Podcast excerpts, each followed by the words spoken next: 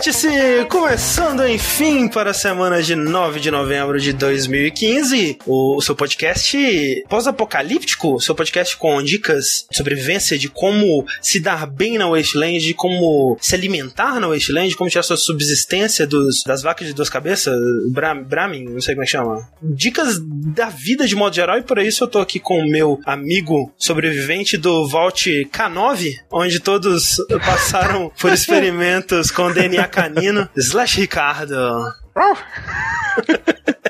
Olá, é, fico feliz de estar aqui. Eu, eu e minha matilha vamos ajudar vocês com certeza a tirar o melhor, né, desse, dessa, desse wasteland, né, desse, desse fim do mundo que nós estamos aqui. E não só isso, também aqui co comigo está Eduardo Sushi, diretamente do Vault 666, que ele tem 14 anos. É um Vault onde apenas se você tiver no mínimo 10 platinas você pode fazer parte, senão pode, pode deixar pra lá. Eu, eu não entendi por que, que eu tenho 14 anos nesse, nesse Vault, mas Porque o é 666, só, só criança de 14 anos bota no 666 no nome das coisas. Não, ele foi feito por crianças de 14 anos. Exato, tipo isso. Pode é, o 666 escrito com uma tinta vermelha, simulando sangue, é, os caras mega radical, assim. Get out, tá a, a, a, porta, aquela porta da volta cheia de Spike. Isso. Tem um pôster é, daquele, daquelas bandas trevorosas de pintada, cara pintado de branco com sangue. Exatamente, de morte. Exato, as pessoas andam com corrente ainda presa na, na, na calça. Na carteira. Na carteira. Caralho, velho. Eu já contei isso pra vocês. O quê?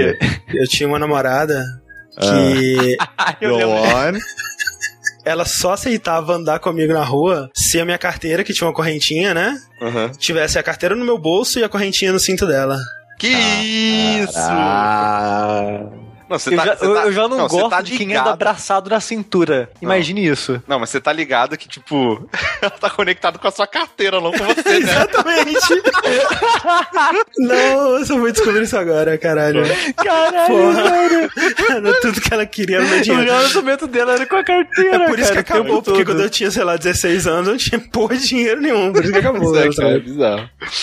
É, e além, além, além da, da, dessa história triste, a gente também tem aqui aqui Caio Corraine, o nosso sobrevivente do Vault 174, onde a função é viver numa realidade aumentada onde você aprende a viver num deserto radioativo. Olha só. Olá, personas. É, eu estou aqui vivendo Fallout, afinal de contas, eu comecei ontem às três da manhã, que foi quando liberou o jogo. Eu já tinha jogado um pouco antes com o VPN da Austrália, mas não faça isso, é errado. O, o Steam pode te banir. Então, sim, é, eu estou vivendo Fallout, me, aqui, me preparando para que quando der a merda, eu consigo salvar a jogabilidade casa, transformar ela ali num, é, numa base de operações bem bacana, que a gente não vai morrer tão cedo. E, finalizando esse quarteto aqui, nós temos também o sobrevivente do Vault 102.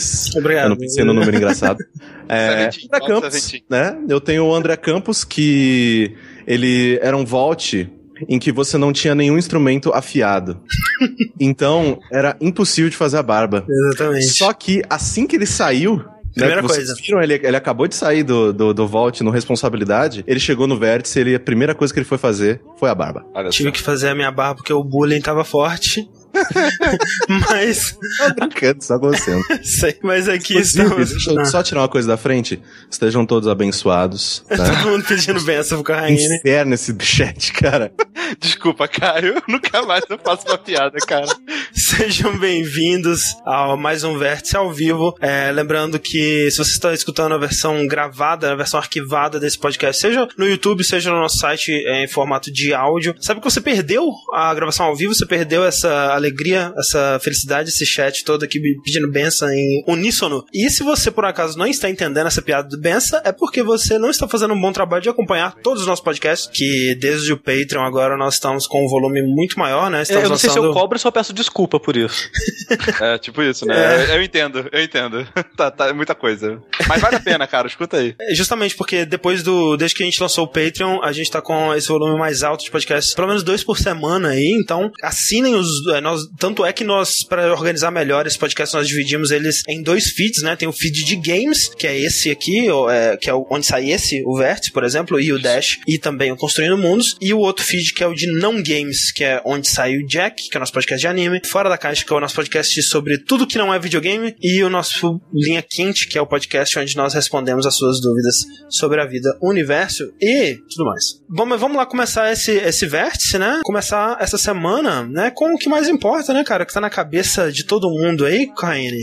Então, vamos lá. Eu estou jogando Fallout 4. Olha né? aí. Novo jogo da, da Bethesda Game Studios, que foi lançado hoje, né? No dia dessa gravação ao vivo, na terça-feira, dia 10. Sim. É, Fallout 4 saiu às 3 da madrugada. Estou jogando desde então. Parei um pouquinho porque para dormir. E Sim. assim, Precisa de dormir, né? muitas pessoas vieram pra perguntar pra mim: "Nossa, eu nunca joguei Fallout na vida, do que que se trata, como que é? Por que que tá todo mundo animado? Por que que tá todo mundo falando disso?". E assim, eu tento evitar a comparação do ah, é um Skyrim num mundo pós-apocalíptico, porque Mas- mas é. são é, mas ao mesmo tempo são jogos bem diferentes assim, eu sinto, sabe? Que o Fallout, o que eu vejo de charme nele Hum. é muito o teor da maneira é, cínica, cética que ele fala as coisas, né? Ele, ele tem um humor meio ácido, e isso que pra mim é o que faz Fallout ser Fallout, sabe? Mas pra quem, assim, nunca, né, nunca viu o Fallout e tudo mais, eu acho que essa é uma comparação que, Então que talvez ajude a entender um pouco o ritmo do jogo. é um RPG em primeira pessoa, né, dos Sim. mesmos desenvolvedores do Skyrim. Tem, né, um monte de coisa pra você catar no mundo, tem um monte de quests pra você fazer no mundo, o mundo é gigantesco. Dessa vez o jogo ele se passa em Boston, que eu acho interessante, né, porque Boston fica numa região nos Estados Unidos que é uma região muito plural, porque tem é, pântano, tem partes mais áridas, ele fica ali numa parte interessante é, do, sei lá, falando do ecossistema dos Estados Unidos, ao, ao contrário de Washington, né, que é tipo, é bem normal, né, lá no quase norte ali. Então, e Las Vegas, que basicamente era tipo, né, deserto e uma cidade ali no meio. Então, o Fallout 4 Assim, eu não quero falar do que acontece no começo do jogo, porque foi uma, foi uma surpresa bacana pra mim. Uhum. Mas vou tentar explicar da maneira mais branda possível. Você começa o jogo antes das bombas começarem a cair, porque no universo de Fallout rolou uma guerra nuclear entre os Estados Unidos e a China. Alguém apertou o botão vermelho primeiro e bombas caíram pra tudo quanto é lado. E eles basicamente destruíram o mundo todo em 13 minutos. Então você começa a sua vida antes da, da, da guerra, né? Você tá lá na sua casa, com a sua esposa, o seu robô, né? O seu robô garçom é, e também faxineiro. E o seu pequeno, né? Sua pequena prole, seu filhinho. Rola o alarme, vocês precisam correr pro Vault, aí vocês correm pra lá. E aí quando você chega no Vault, né? Que é o Vault 111, e é por isso que a gente fez essa piada da- do, do começo do programa. Você chega lá, né? Um Vault é um cofre, basicamente é um cofre subterrâneo, né? Que é, evita que as pessoas tenham contato Isso com chama Abrigo, né? Um abrigo. bunker. é, um bunker, né? um abrigo, exato. Um abrigo nuclear, que aí você desce e tal, aí você tá lá naquele, nesse abrigo, e aí as pessoas falam, ah, segue aqui, tem esses lugares, assim, um, tipo uns pods, né, tipo um- umas câmaras, né? Não, é, você vai entrar nessa câmara aí, e é só de descompressão, tá bom? Você vai entrar aí rapidinho e tudo vai ficar bem. Aí você entra e você é congelado.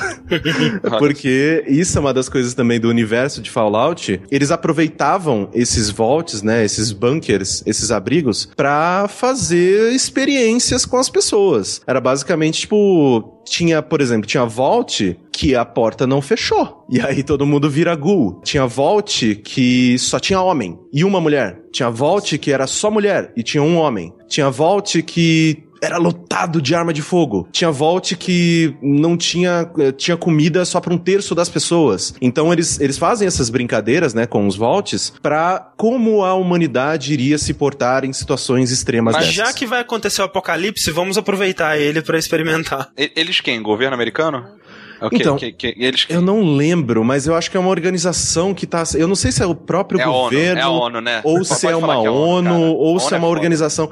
É, Faz muito tempo que eu, não, jo- que eu joguei os Fallouts anteriores, eu realmente não lembro disso. Mas eu deveria lembrar. Tá bom, mas, alguém, Sim, alguém. alguém. É, né? Uma, uma autoridade responsável. Você é congelado, você acorda 200 e poucos anos depois, você é impelido a sair dali e fazer umas paradas. E o que eu não quero contar, porque é bacana, assim, do jeito que eles fizeram. A motivação para você sair do Vault, caralho, eu preciso ir pro mundo, sabe? Então, você, né, acorda depois dos 200 anos, vê aquele monte de empregado do Vault, né, os cientistas, os seguranças, tudo esqueletinho e tal, né, porque trancaram a galera lá dentro e não deixaram sair. Porque aí depois você lê, né, no computador que o, o combinado era que depois de seis meses eles falaram que a radiação não estaria mais, não seria mais problemática e as pessoas, né, os cientistas e as pessoas que te congelaram, né, te colocaram em criogenia, elas iriam resolver toda a situação. Sair daquele Vault e sei lá, para um lugar da, da, da corporação da Vault Tech, da, da Vault Tech. Aí você sai e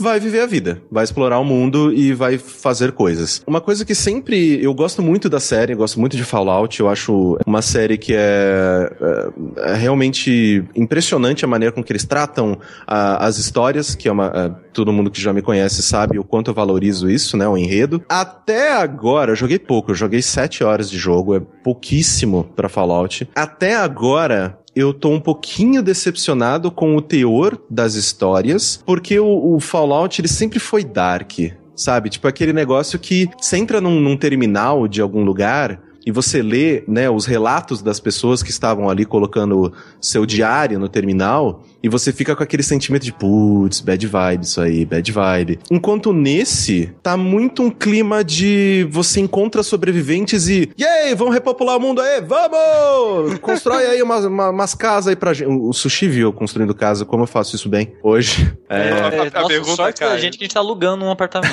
cara, a, a, fazer um. A pergunta é, depois que grita, vamos repopular o mundo aí, toca uma corneta. Toca uma corneta.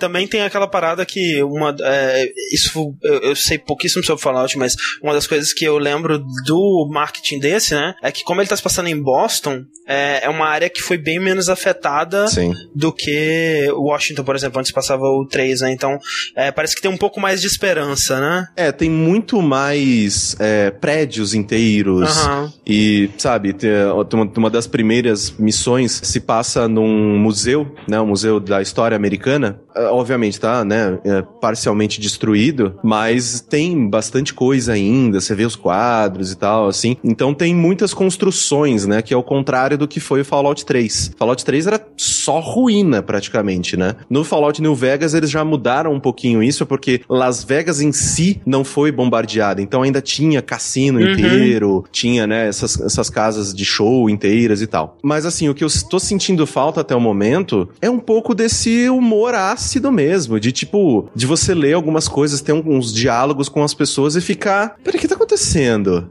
Eu sei que eu tô muito no começo, isso obviamente pode mudar, eu espero que mude, né? Mas é para isso que eu vou para Fallout. Tem muita gente também reclamando do visual dele, né? Que ele tá feio, que uh, nos consoles tá rolando problema de frame rate. Vocês, né? A gente recebeu o Fallout de PlayStation 4 hoje, vocês vão poder falar sobre isso, né? Depois, quando vocês baixarem o jogo e experimentarem, né? É, eles estão dizendo que os problemas estão mais complicados no Xbox One. É, Tem alguns amigos meus que estão jogando no Xbox e falaram que tá tranquilo. Então, eu é não sei. se, é, né? É, isso depende muito da sensibilidade das pessoas. Tem gente que é muito sensível a bug e essa parada, assim, tipo, ah, dropou o frame rate, caralho, injogável, meu Deus. né? E pra Sim, mim é mais então... de boa. Mas assim, é, na, tanto na parte artística quanto na parte técnica, eu achei bem fraco, assim, bem fraco, tudo que eu já vi. As pessoas, quando a gente comentou isso no stream que o Corraine fez mais cedo hoje, o tanto o Corraine quanto algumas pessoas falaram, mas esse não é o forte do jogo, a Bethesda nunca se importou com isso, sempre foi minha boca. Quando o jogo é bom, com... o gráfico realmente ele, ele fica em segundo plano. Sim, mas, né? só que eu acho que tem alguns pontos, assim, tipo, querendo ou não, quando a gente compra um jogo, o, o gráfico não faz jogo. Sim, não. não. Pode, ele pode ter aquele gráfico old school de Final Fantasy VII, lá de polígono horrível, e ser um bom jogo, pode. O Sushi ah. conseguiu jogar Kingsfield, cara. É, não, de boa. E, gente, pelo amor de Deus, Undertale, sabe? Só que quando você, tipo, vai pensar, ah, vou comprar um jogo de 60 dólares, lançamento, console novo, você meio que vai com uma expectativa pro jogo, sabe? Sim. E o Fallout, ele na minha opinião, ele não cobre, não, não cobre, tipo, o mínimo que se, se, você espera naturalmente, sabe? Depois você joga, você vê que o jogo é legal, ok, você se acostuma. Mas o impacto inicial é tipo, caralho, isso aqui tá bem aquém do que a gente vê normalmente hoje em dia. Uhum. Assim, e, é, e outra eu... coisa é que o pessoal também fala, ah, mas sempre foi assim. Eu acho que esse é o que teve a, é, o mais inferior em relação à média da geração, sabe? Tipo, quando o Skyrim saiu, ele não era lindo, mas era Mas ok, é- sabe? não, ele, era, ele era bonito, ele era Mas bem é tá, bonito. A diferença, na real, que eu ia falar era o seguinte: o que te incomoda é o gráfico ou a estética do jogo? Porque eu ia dar exatamente o, o exemplo de Skyrim. Skyrim, ele, ele era bonito, mas tinha jogos mais bonitos do que Tinha, ele, assim, de graficamente falando. Mas a estética dele era muito maneira, sabe? As montanhas, aquele cenário As paisagens. todo. as é, Era muito, muito foda, sabe? É, o lance do Fallout pra mim é que eu já. É, é muito difícil eu, eu me interessar pela, por esse tipo de temática. Assim como é muito difícil eu me interessar pela temática do, do medieval, né? O, essa é a parada do apocalipse, fim do mundo, é, Wasteland e tal. Também, assim, é, é difícil é, um jogo desse, desse tipo me chamar a atenção. Então eu já, já pe- perco aí um pouco de interesse. E o motivo que eu me fez nunca ter terminado Fallout 3 foi que quando eu, eu joguei um pouquinho dele em 2008, quando ele saiu. E aí depois eu joguei, fui jogar tipo 2010, assim, ou 2011, no PS3, quando eu comprei aquela coletânea, aquela coleção que vinha com todos os DLCs e tudo mais. Uhum, E o que me fez, é, e o que me fez é não continuar foi o gráfico, cara, porque é difícil assim, ser quando cê, jogo da Bethesda, né? Ele tem aquela estranheza, acho que a Bethesda ela nunca acertou muito bem em seres humanos assim. E o Fallout 3, quando você tinha que, né, conversar com as pessoas e boa parte do jogo é, se baseava, né, na- nas conversas que tinha, né, que você tinha com os personagens e tudo mais. E era muito esquisito, sabe? Aquela parada de, de- daquele zoom na cara da pessoa e aí ela fica falando com você por 10 minutos e tal. Isso me afastou do jogo. Eu não consegui aproveitar a história porque a apresentação não me, não me vendeu aquilo, sabe? Então. Comentaram ali, ah, mas a beleza do jogo é os modders que vão melhorar, sabe? E às vezes eu acho que eles fazem isso de propósito, sabe? De verdade. Mas isso não é. isso Não, é mas defesa, assim, isso não é mas Não, esse não. é o ponto, assim. Eu não tô, não tô defendendo eles. Não, não, eu tô, exato, eu tô falando que, tipo, isso não é um argumento, tipo, os modders, tá, beleza, foda-se. mas Você não pode- eu você não pode comprei, é, você comprei pensando tipo... Não, É, assim, mas eu, assim- eu acho isso errado. Eu não tô acho isso bom, não. não, eu sei, eu sei, isso eu tô... Mas assim, uma coisa que eu queria tirar da frente, eu acho ele muito bonito. Principalmente porque eu sinto. né, porque eu não comparo o Fallout 4 com os jogos que estão no mercado. Eu comparo o Fallout 4 com o Fallout New Vegas. Eu comparo o jogo com o seu anterior. Sério? Você não, você não, você não considera as outras evoluções no gênero Não, que rolaram? não. desde- Porque, cara, eu acho assim, tem empresas, por exemplo, você coloca um Fallout do lado de um Uncharted? Não coloca. Não, mas são jogos de, de, de, é, né, ambições completamente diferentes. Mas eu Não, coloco sim. Uncharted, é, Fallout do lado de Witcher, por exemplo. Sim, sim, sim. Só que, por exemplo, eu acho o Fallout 4 um jogo bonito, não de modelo de pessoas, não, tipo, da, da questão. Eu, eu acho que, como o Rick falou antes, eu acho que a estética dele é bacana. Eu acho que as coisas que ele propõe são bacanas. Eu acho que artisticamente falando ele é interessante. Mas, ao mesmo tempo. Eu não tô aqui pra quem se incomoda com gráfico, eu não vou ficar defendendo não, cara. Se você não quer, se, se você acha que tá ruim, paciência tá ruim Sim. eu tô tendo uma ótima experiência, tanto que, né, o pessoal, ah, não, porque isso aqui é Fallout 3.5. Tipo, cara, coloca um do lado do outro.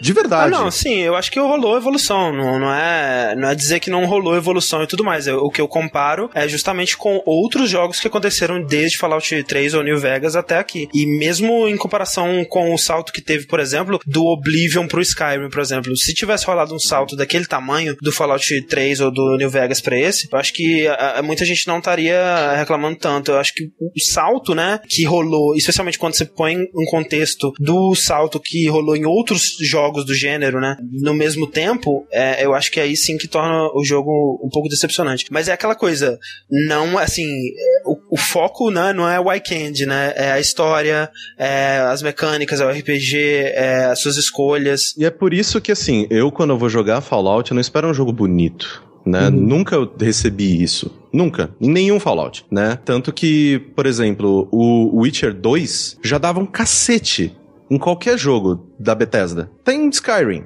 Witcher 2 era muito mais bonito do que Skyrim, sabe? Então, eu quando você coloca um do lado do outro, ah, não, vamos comparar o Fallout 4 com com Witcher 3, eu acho que, cara, o, o objetivo de ambas as empresas muito focado em coisas diferentes.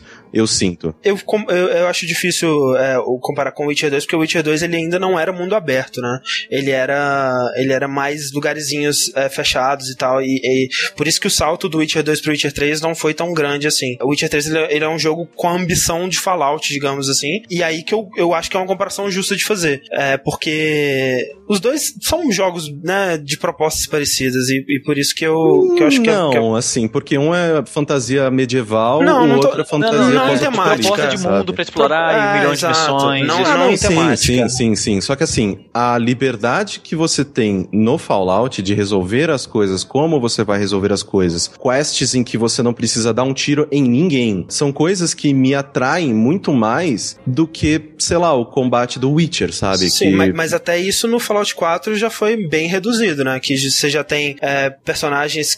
Você não tem mais aquela possibilidade de zerar totalmente pacífico. E tem aquela parada também dos seus companheiros é, não poderem morrer, essa coisa Mas toda nunca que. morreu. É, nunca morreram. Acho que isso era no Skyrim, então, né? Que eles podiam Não, morrer. não, não morria também. Não, no Skyrim morria. É, é, Só acho que, isso. se você matasse, eles ficavam mortos. Se, Se os eles morressem em NPCs, combate, se eles- eles morressem em combate, em combate você mata todos os inimigos, eles levantam. Mas tem essa parada agora de. Você ainda pode zerar 100% pacífico? Como é que é?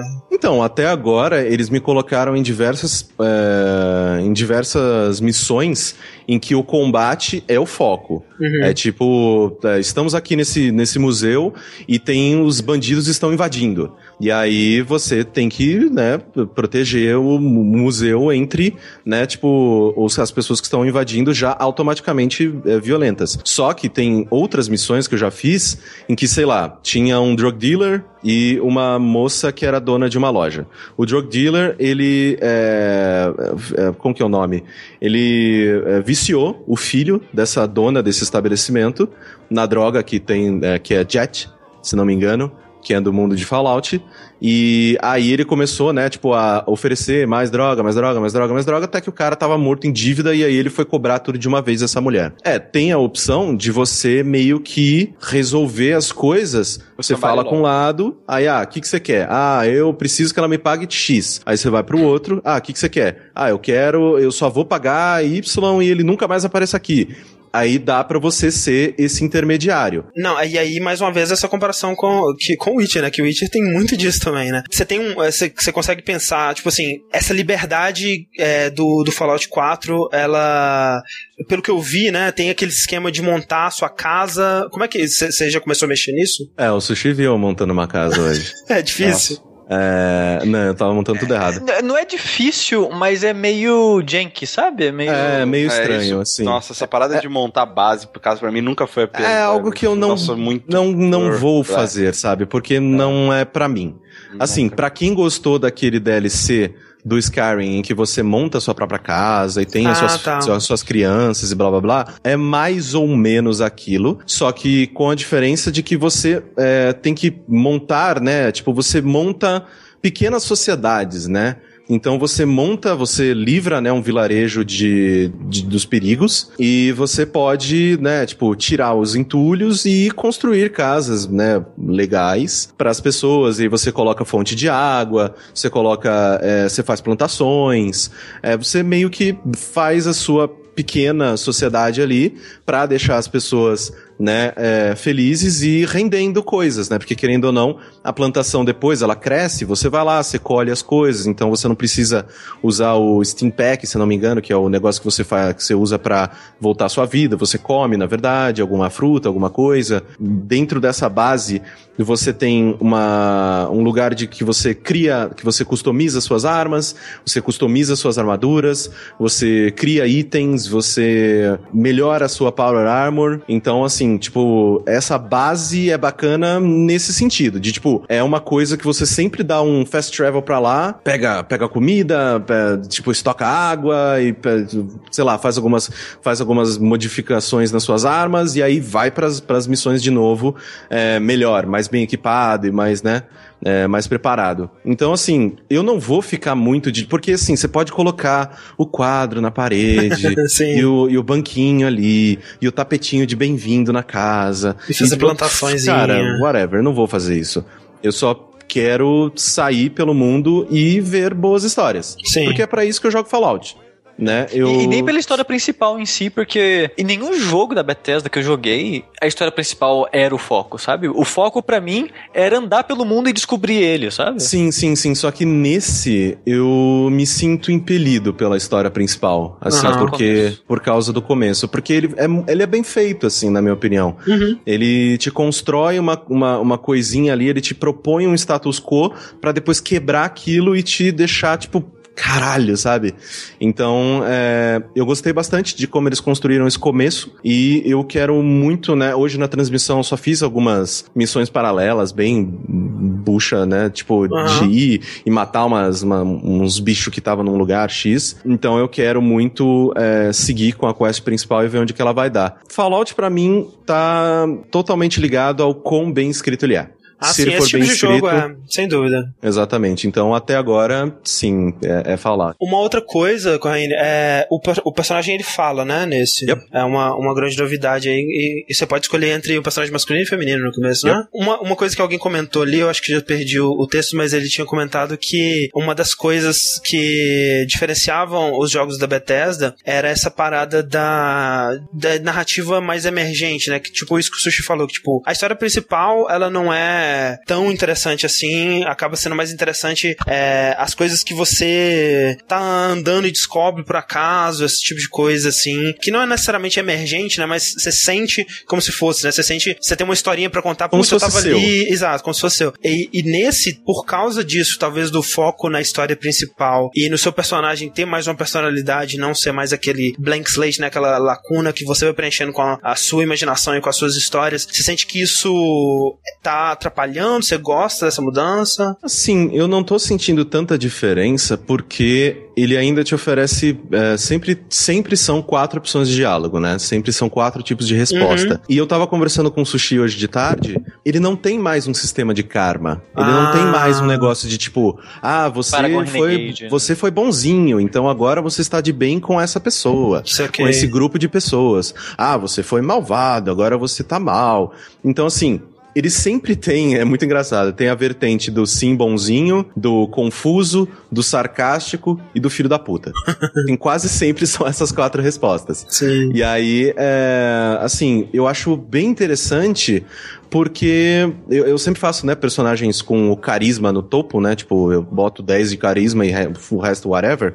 Eu vou evoluindo conforme o jogo anda. Porque as diferenças de diálogo que ele te oferece nessa questão, por exemplo, do carisma, não tem mais lá aquilo lá de tipo, ah, você precisa de 30 de carisma para conseguir ver essa resposta. Agora eles colocam assim, tipo, todas as, as falas estão em verde e aí tem uma, uma fala em amarelo. Ou seja, essa você precisa de um pouquinho mais de lábia para conseguir. Entendi. Aí tem uma, fala, uma fala em laranja. Aí você precisa de mais. mais. Uhum. Você precisa ter uma fala em vermelho. Puta, você tem que ser o stand-up comedy do mundo ali. Tipo, é o Ciro Bottini, né? Você tem que Sim. ser a pessoa mais convincente do planeta para conseguir tirar aquela informação daquela pessoa. Eu gosto de não ter um, uma barrinha que vai enchendo para um lado para o outro, sabe? Uma coisa porque mais orgânica. É mais natural, uhum. porque afinal tem, eu, eu, sempre tento ser o Jesus, o Jesus Cristo digital. Sempre. Todo jogo todo jogo que eu jogo, eu sou 100% Paragon. Resolvendo o problema de todo mundo. Resolvendo o problema de todo mundo. Não cobro nem dinheiro para resolver as coisas, me fodo. Mas, tipo, não, estou aqui para te ajudar, meu querido. Porque eu, eu gosto de fazer personagens assim. Eu gosto de personagens que as pessoas olham e, ai, muito obrigado, tal. Sei lá, ficam felizes. Né? Não sei. E nesse, tem personagens que eu olho assim e falo, eu não fui com a sua cara. Pau no uhum. seu cu. Vou não vou ser legal com você. Uhum. E não, isso não me não me incomoda porque não é um menuzinho numa barra, sabe? Que, uhum. que vai ficar ali para sempre.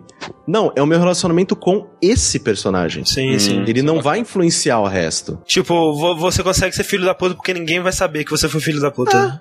É. Então, tipo, sei lá, cara. tem, tem, sei lá, eu testei, né? Dei um save state, né? Tipo, dei um quick save ali e tinha um, um grupo, né, de, de sobreviventes que um deles tinha uma arma muito legal. Aí eu, ah, essa arma tá interessante, eu quero testar essa arma. E aí eu deixei todo mundo dormir, matei esse cara em segredo, levei o corpo dele para um lugar X, dropei ele num rio e tudo continua normal. As Ninguém pessoas. A falta dele. Ué, Ninguém ficou automaticamente puto comigo. De tipo, ah, você mexeu com este grupo de pessoas, agora todos sabem que você é horrível. Não, a inteligência do jogo entendeu que eu fui filho da puta com aquele cara.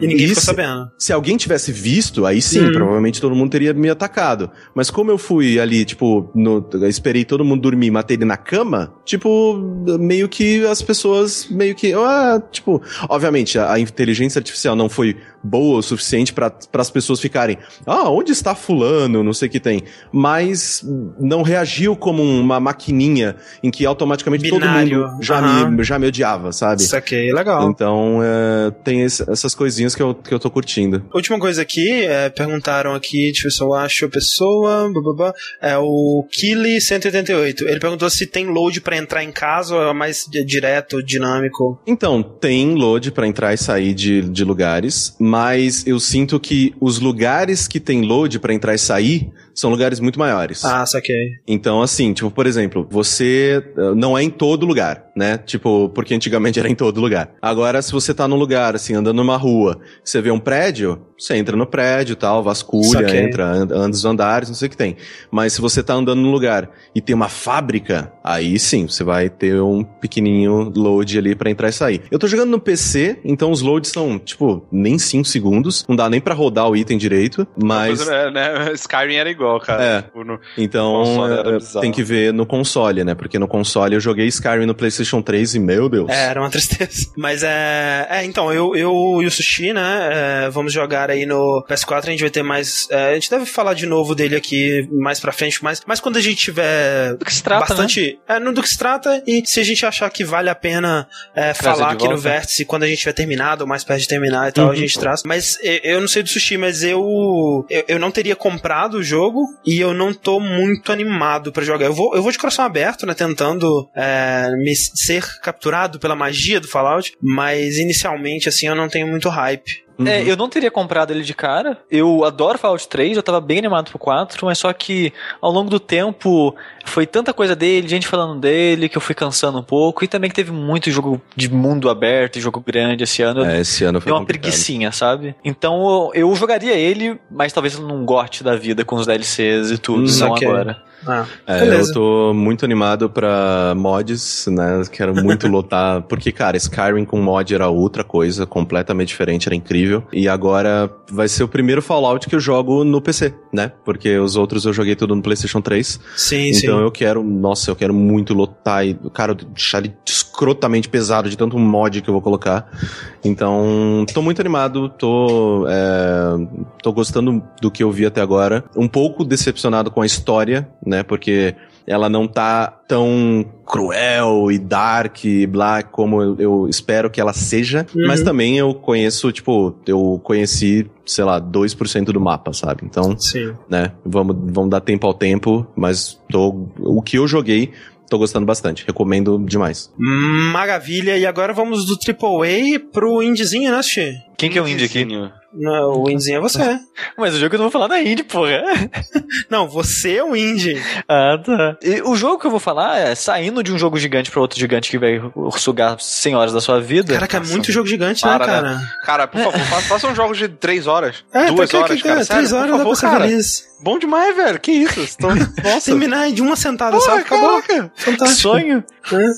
Mas o jogo que eu vou falar da vez é o Tales of Zestiria. Olha aí que coisa. Eu trazendo o JRPG pra, pra roda. Tem, e um, um, jogo da série Tales ainda, inclusive. Eu, eu, eu, falei, eu falei do Zillion uns anos atrás, né? Acho que eu falei Falou. quando tava jogando ele. Eu, não, eu acho que não, não chegou a falar no Vértice, não. Hum. De qualquer forma, talvez eu devesse começar falando por que, que eu tô jogando isso? Porque acho que é uma pergunta que muitas pessoas ficaram curiosas, né? Por que, nossa, tipo, por que, que você tá animado, né? Que você tweetava, que tava ansioso e não sei o que lá. E, né? E as pessoas me perguntavam muito, por que, por que, que você tá interessado nisso? O que tá acontecendo? O negócio é que eu sempre fui muito fã de JRPG. Era meu gênero favorito na época de PS1, essas coisas. Só que não tive PS2, quando eu jogava era locadora e casa de amigo, e não tem como jogar jogo gigante nessas situações. Sim. Então eu acabei me afastando dos, dos JRPGs na época de PS2. E quando eu peguei o PS3, só jogo original. Então, né, é, jogo uma quantidade limitada de jogos que eu ia comprar. E os JRPGs eles acabaram caindo pra um segundo segunda divisão dos jogos, assim, jogos esquecidos que quase não vinham, a produção era menor, os gráficos não eram tão bonitos, então eles nunca pareciam tão apetitosos. Uhum. Comparado só com o Uncharted 2, sabe? Que na época eu comprei o PS3, tinha lá Uncharted 2, saiu pouco tempo depois. Foi comprar Uncharted 2 ou um JRPG, a Sonata Eterna, Eterna Sonata? Uhum. Tipo, Uncharted 2. Então, eu, é um gênero que apesar de eu gostar muito, que eu, que eu gostava muito, acabou ficando de lado na minha vida, assim. Eu sinto que em qualidade também, não só em produção, né? É, mas em qualidade também eu sinto que eles ficaram um pouco parados no tempo. É, não rolou muita evolução no gênero E, desde e a época essa, do. essa é outra coisa, né? Como eu falei que os JRPGs, é- é- essa é a impressão que eu tenho, tá? Não joguei pra caralho, nem nada disso, eu tô voltando a jogar agora. É que eles realmente ficaram pra, tipo, aqueles jogos de segunda divisão, sabe? Que tem, não, che não é indie, mas é AAA, sabe? Uhum. Aqueles jogos no meio termo. Sim. E eles, por causa disso, parece que eles não evoluíram direito, sabe? Hum. É, é muito estranho, parece. Eles lembram muito jogo de filosofia de design de jogo de PS2 ainda. Sim. O que não é necessariamente uma coisa ruim, só é estranho, sabe? É, é meio que um choque assim, nossa, parece que tá jogando um jogo antigo, É, sabe? não necessariamente é uma coisa ruim, mas É, geralmente sim. é. Ah, De- é, Depende do quanto você gosta disso. Exato. Às vezes é o que você procura. Porque Sim. eu não tem tanto jogo com a filosofia mais retrô assim de PS2 hoje em dia, né? Ah, Sim. mas quando você fala de filosofia retrô, eu, eu acho que é difícil, por exemplo, quando você fala em estilo de arte retrô, é uma coisa que dá pra você voltar e é uma coisa mais subjetiva. Mas agora, filosofia de design retrô, eu acho mais difícil porque é, é, são coisas que ficaram ultrapassadas, são coisas que já foram substituídas por coisas melhores, eu sinto. Não Mesmo sei. dentro desse gênero, sabe? Ah, eu, o meu problema com JRPG hoje em dia é a história. Ela é muito difícil ela me pegar, cara. Puta, velho. Então, É, Assim, é, isso é- não, não cai nessa armadilha, viu, Caio? Que história de RPG sempre, tipo, foi love ou hate, tá ligado? Era uma parada... Não, sim, sim, mas é que, sei lá, por exemplo, o último JRPG que eu, que eu gostei muito foi o Bravely Default. A história dele era, era ok, só que também o, o modo de batalha dele me, Sim, me era interessante, meio fresco. Eles, né, eles, eles, eles Uhum. mudavam algumas coisas que eram bem clássicas do JRPG, né?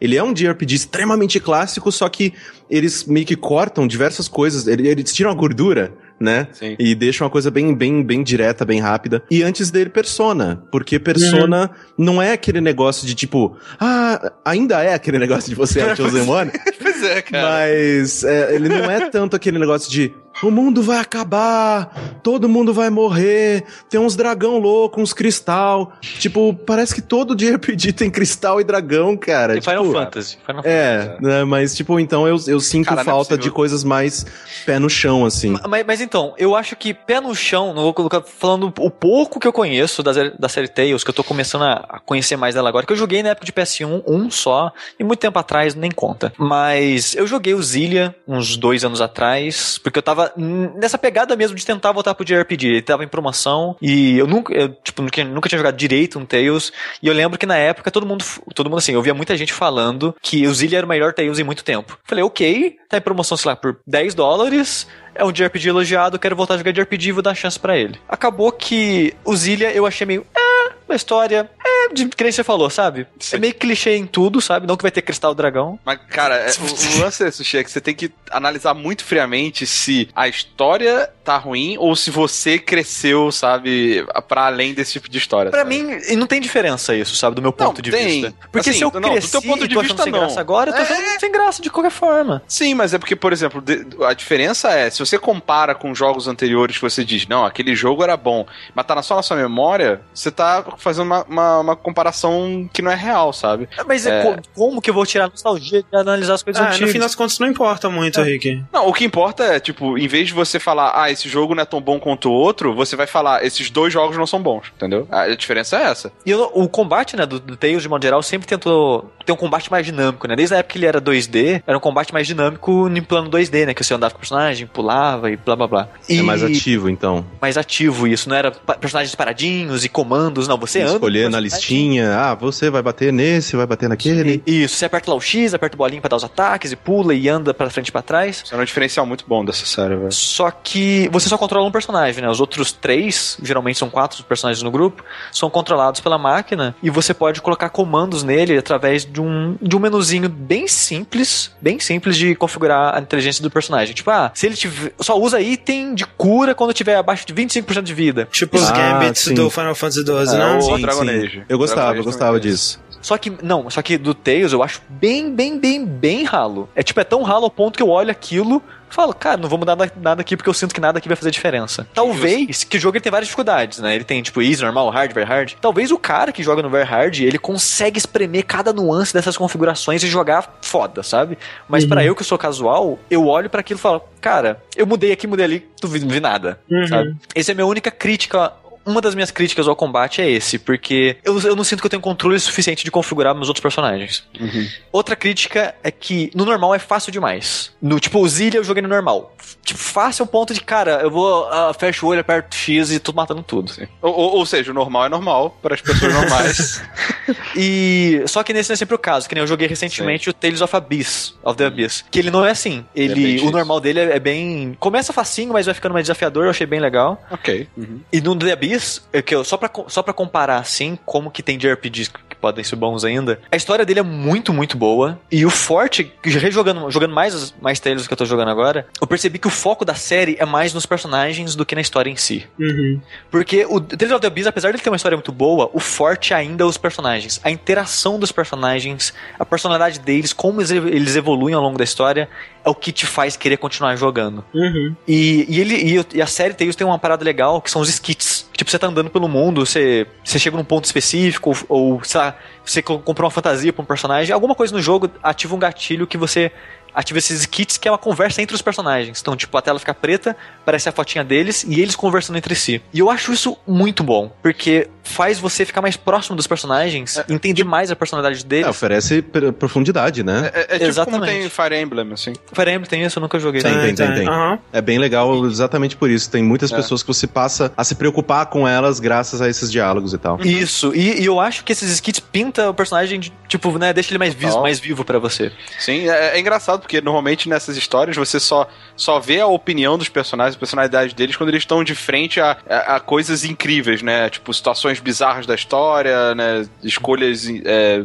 mais, tipo de vida ou morte e tal. Quando você vê eles numa situação mais cotidiana que você pega realmente o flavorzinho da, personalidade. Isso. E isso no, no, no Tales of the Abyss, né? Agora, vindo pro, pros Estiria que eu tô jogando agora, ele continua tendo os skits de uma maneira um pouco diferente, parece um pouco mais escasso em. Não, é, tipo um, é tipo um coletável, né? Agora. É, porque, tipo, ele. Até agora eu reparei que eles aparecem em alguns saves, depois de você ter feito alguma coisa.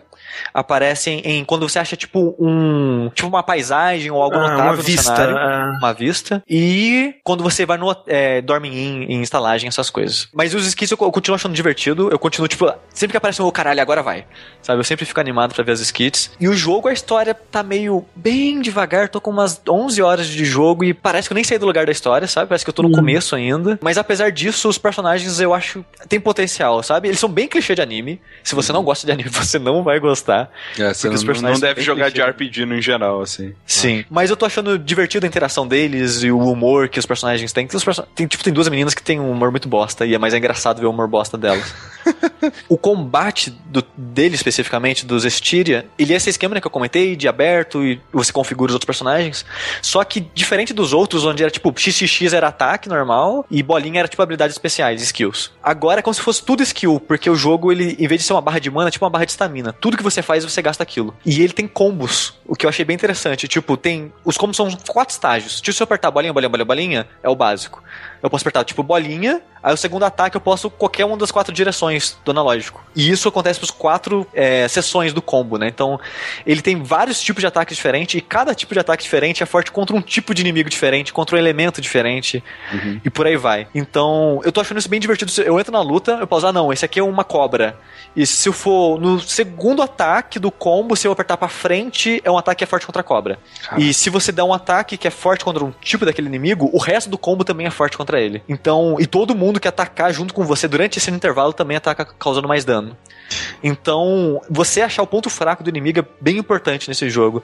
E ter esse combo que é bem maleável, eu, eu tô achando isso bem divertido, sabe? Tipo, ficar pulando entre os combos e aprendendo as fraquezas dos inimigos, esse tipo de coisa, eu acho, tô achando bem legal nele. Eu só não tô gostando que é uma bagunça. Porque, como eu falei, os outros caras andam sozinho e, tipo, é quatro caras, tipo, eu mais três, e tem, sei lá, dez inimigos na tela. É uma. Cara, eu não entendendo nada acontecendo mais, cara.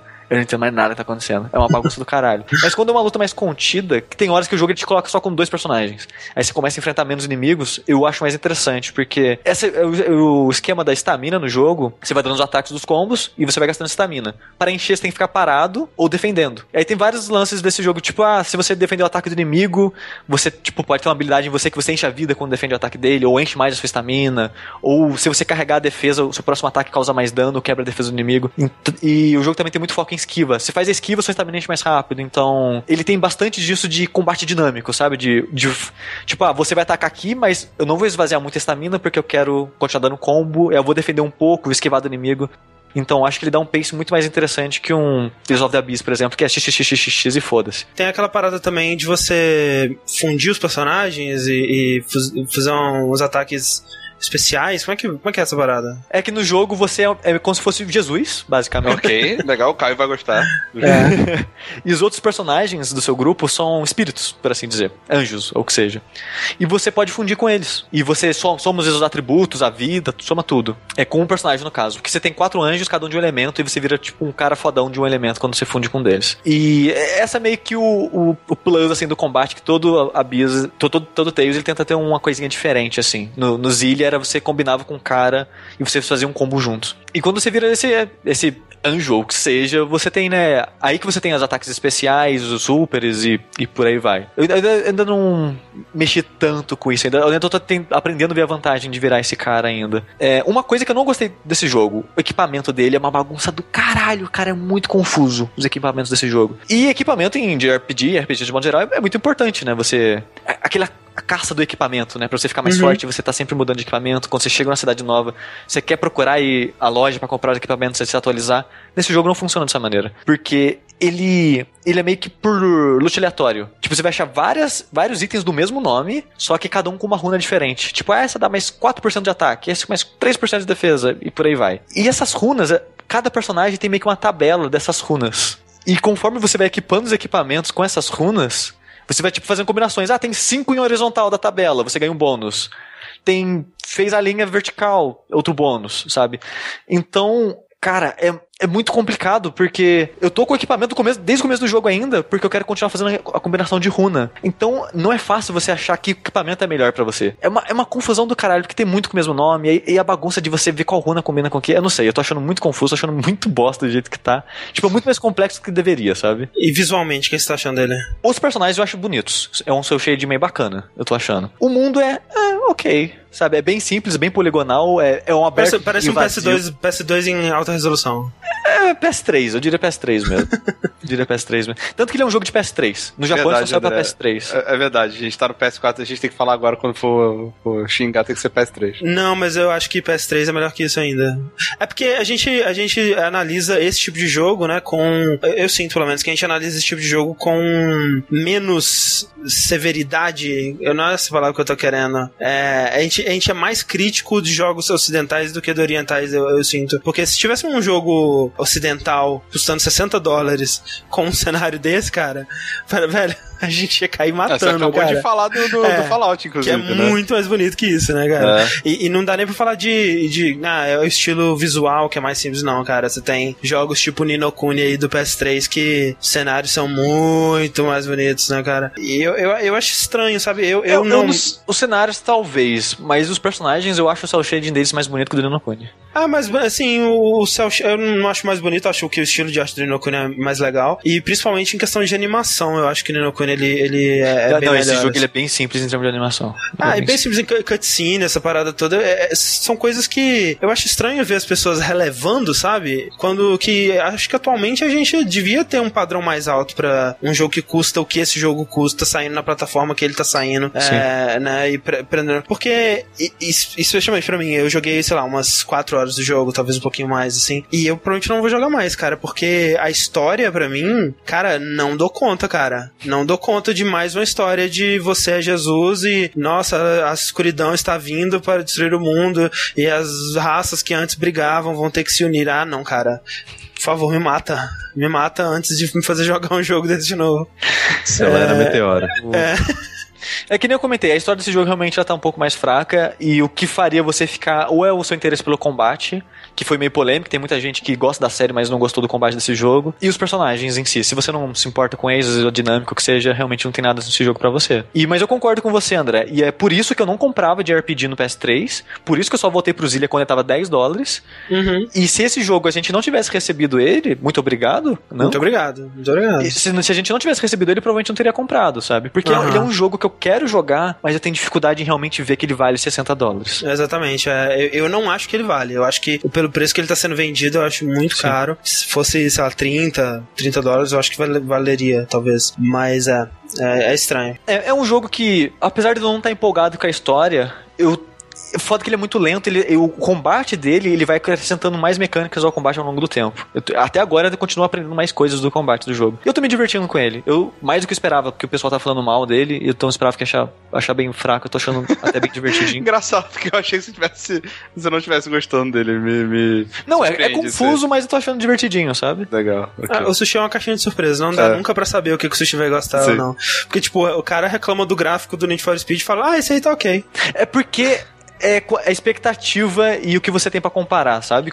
Need for Speed, eu tenho um milhão de jogo de corrida lindo pra comparar, sabe? E O que, que eu vou comp- comparar ele com, com que eu digo em, relação a JRPG, entendeu? Ah, tá, Não tenho o que comparar. Então parece ok. Então, pra mim, é, é o que eu digo, o Need for Speed, ele, tá- ele bate pau a pau com os jogos de corrida lindo aí, cara. E cara, é- coloca aí do lado do Drive Club e um Forza aí, cara, ele... Po- po- Pode, colocar, Sushi, sério, você já tentou colocar? Eu não... Já, cara. É porque Drive Já Club coloquei e minhas o- duas telas aqui... É, Inclusive, aquele- aquele sabe, shot o Sushi- comparativo que é, saiu no- no o fórum lá, canal Digital Foundry, Digital né? Foundry comparou a primeira vez. Porque o- outra parada aí, né? O Sushi ele, ele ficou falando essa parada aí do, do Forza e do Drive Club e tal. Mas são jogos que você só viu em vídeos de YouTube também, né? Não, então tem aquele. o, o Drive Club eu joguei aqui. Você jogou? Joguei. Que merda, hein? Você não tem nada pra fazer nada da vida, não? Tem, tem que cobrir joguinhos, é isso aí, Sushi. Muito bem. Você jogou. Tem que jogar tudo. E só, só fechar. Sushi, então, você joga, joga esse Tails se você ganhar ele por, por, por código de imprensa, é isso? Exatamente, ou numa Joga. promoção. ok. Exatamente. É, eu vou falar aqui então de rapidamente de dois jogos que tem muito em comum, pouca, coi pouca coisa em comum também. Então eles não têm nada a ver, mas ao menos também tem muito a ver, porque são dois jogos em 2015 que, Que faziam usam- sucesso em- há 10 anos atrás. Olha só. Que Verdade. faziam sucesso há 10 anos atrás e que trazem como chamariz de, de suas novas apresentações, né? Rock and roll. O rock and roll e também o visual em FMV, né? Em FMV, quem não sabe, é quando você traz atores, né, pra interpretar as suas cutscenes, e é o que a gente tem aí no Need for Speed, que é, foi rebutado é, esse ano pela Ghost Games, Ghost Studios, alguma coisa assim. A gente gravou um do que se trata. Se você quiser saber mais aprofundadamente a nossa opinião sobre o jogo, você pode é, assistir lá no nosso canal do YouTube. Mas é mais um jogo aí que o Sushi achou meh. Não, o Sushi não gostou muito, não. Não É, ok. Você gosta de jogo de corrida, Sushi, no geral? Gosto, gosto. De, em modo geral, assim, tem, tem alguns que eu, que eu gosto, mas a maioria realmente eu acho, é, ok, legal. Tipo Burnout Paradise e o resto. é Nunca joguei Burnout Paradise. isso. Difícil levar a opinião Sushi em conta depois dessas... mas o Most Wanted, que era pra ser um Burnout Paradise É verdade, 2.0, é verdade. eu acho muito legal. Olha aí. Olha aí. Ele tenta trazer um pouco do jeito que a história era contada no Need for Speed Most Wanted, né? Com os cutscenes com atores. Eu acho que o, o Carbon e outros mais pra frente eles também tiveram cutscenes com atores. E o primeiro Need for Speed de todos também ele tinha esses, esses cutscenes live action e tal. Que é algo que é bem recorrente da série. E esse Need for Speed, como ele tá tentando ser meio que um recomeço, né? É a primeira vez em muitos anos aí que você tem um Need for Speed que não é anual. Eles tiraram um ano a mais aí pra desenvolver ele e tava sendo vendido como realmente uma tanto uma celebração dos 20 anos aí, mais 20 anos da série Need for Speed, um recomeço, né? Tentando revitalizar, né? Trazer nova energia pra franquia, que eu acho que ela não tinha muito desde o próprio Underground, né? E quando esse Need for Speed sem, é, que é só Need for Speed sem nome, sem número, sem subtítulo, sem nada, ele foi anunciado, que nem o Corrêa falou no nosso vídeo, ele tava parecendo que seria, né? Um, um novo Underground. Eu, eu tava esperando o Underground 3 ali, tipo, Need for Speed aí meio escrito pequenininho assim. Na verdade é o Underground 3, vocês sabem que a gente quer fazer esse, né? Que vendeu bastante, dá, obrigado, compra a gente. Sim. E, na verdade, ele tenta ser um pouquinho de tudo que a franquia já foi é, ao longo dos anos, né? Porque Need for Speed ele já foi é, essa coisa da corrida de rua com, com customização no underground, ele já foi muito perseguição no Hot Pursuit, ele já foi a parada mais de simulação e é, aquela, aquele car porn no Shift, né? Ele já foi um pouco de tudo, né? Ao longo do, dos anos aí. Eu sinto que eles tentaram é, fazer isso nesse, e eu acho que essa é a maior falha do jogo. Porque ao tentar fazer de tudo, ele não consegue ser bom em nada. Exceto na parte que você tá dirigindo. Mas assim, você sente que ele não consegue ser bom em nada ou não consegue ser excelente em nada? É, então. Porque não ser bom em nada é ser ruim. Exato, ele não é bom quando ele tenta ser, quando ele tenta pegar um pouquinho dessas coisas, quando ele tenta fazer eventos de drift, eventos de, de perseguição policial, Gincana. eventos de gincana, eventos de, de tuge, né, que é aquelas competições de, de, de drift em grupo, essa parada toda assim. Quando ele tenta fazer essas coisas, ele não é bom. Eu não acho que ele seja bom. Eu, Mas eu parei de jogar por causa das corridas de drift. elas são bem ruins, cara. E o, o foda de, do, do jogo é que a parte que você controla, né, o carro e dirigindo e tudo mais, eu acho muito bom, cara. É muito legal. Quando você tá fazendo uma corrida simples, né, que é tipo, corra, corra com esses carros até o- a linha de chegada. Pô, o jogo é muito legal, cara. Muito legal mesmo. Só que o problema é que são poucos os eventos que são assim, e quando ele tenta variar nos tipos de evento, ele erra mão. Então, por isso que eu digo que se ele tentasse focar mais em algum tipo de evento, fosse em eventos de drift ou corridas mais normais e tudo mais, eu acho que ele se daria melhor. É, e a história também, né, é, que é outro foco dele, ele não consegue fazer muito bem, porque enquanto que, acho que pelo menos o Most Wanted, que eu acho que foi onde esse, esse tipo de narrativa funcionou melhor, você tinha aquela história que era bem simples e bem fácil de você ficar entretido, que era aquela coisa de tipo, olha, aqui tá a lista dos melhores corredores da cidade e você vai derrotar um por um, e você vai encontrando eles ao longo do jogo e derrotando eles. Isso funcionava muito bem no Most Wanted, enquanto que aqui eles tentam fazer mais ou menos uma coisa tipo, você tá entrando pra uma equipe que tem é, um grupo de amigos que cada um se interessa por uma área da, da corrida, né? Um se interessa mais pela velocidade, outro se interessa mais pelo tuning, o outro é um fora da lei, fica fazendo perseguições com policiais e tudo mais. E você vai conhecendo essas pessoas, elas vão te dando missões. E não tem muito uma progressão da história. O máximo que tem é a coisa de tipo, ah, tem um fora da lei, a gente não sabe quem ele é, e ele fica te é, desafiando pra testar o quão fora da lei você pode ser e tal. Você vai fazendo missões com ele e vai tentando descobrir quem que é essa pessoa. E pra cada modalidade, né? Você tem, você vai fazendo missões que cumprem aquela modalidade até você chamar a atenção do cara mor daquela modalidade e você desafia ele no final e, e vence e é feliz e alegre. E essa que é a progressão da história. Então é bem decepcionante nesse aspecto, o que deixa tudo mais triste porque a parte de jogar mesmo, de controlar o carro, é, é bem legal. A parte de tunar também, eu acho que eles fizeram um bom trabalho. Curti, tô curtindo Need for Speed quando ele é apenas um jogo de corrida e não tenta fazer muita coisa além disso. É, eu, eu também sinto que eles pegaram a parte online do Rivals, né? Que é aquela parte que, tipo, as pessoas estão é, correndo na mesma cidade ao mesmo tempo e tudo mais. E meio que não usam isso pra nada, né? Tipo, que nem você falou no, no, no DST. É, o que, que uma pessoa pode influenciar no jogo da outra, né? Que não seja atrapalhar o evento dela, né? É, o online ele é bem ruim. Assim, eu não tentei ir, porque quando, quando você vai pro modo online, o que você pode fazer é juntar uns amigos, fazer uma equipezinha e, e, e sair correndo pelo mundo e tal. Eu não tentei fazer isso ainda. O máximo que eu tentei fazer foi quando você encontra um outro jogador na, na rua, você pode tentar desafiar ele pra um racha ou, ou uma parada de drift e tal. Só que, tipo, é tão estranho que, assim, eu, eu já teve vezes que outros jogadores me desafiaram e eu só fui perceber que eu tinha sido desafiado e eu perdi quando apareceu você perdeu, assim, na tela.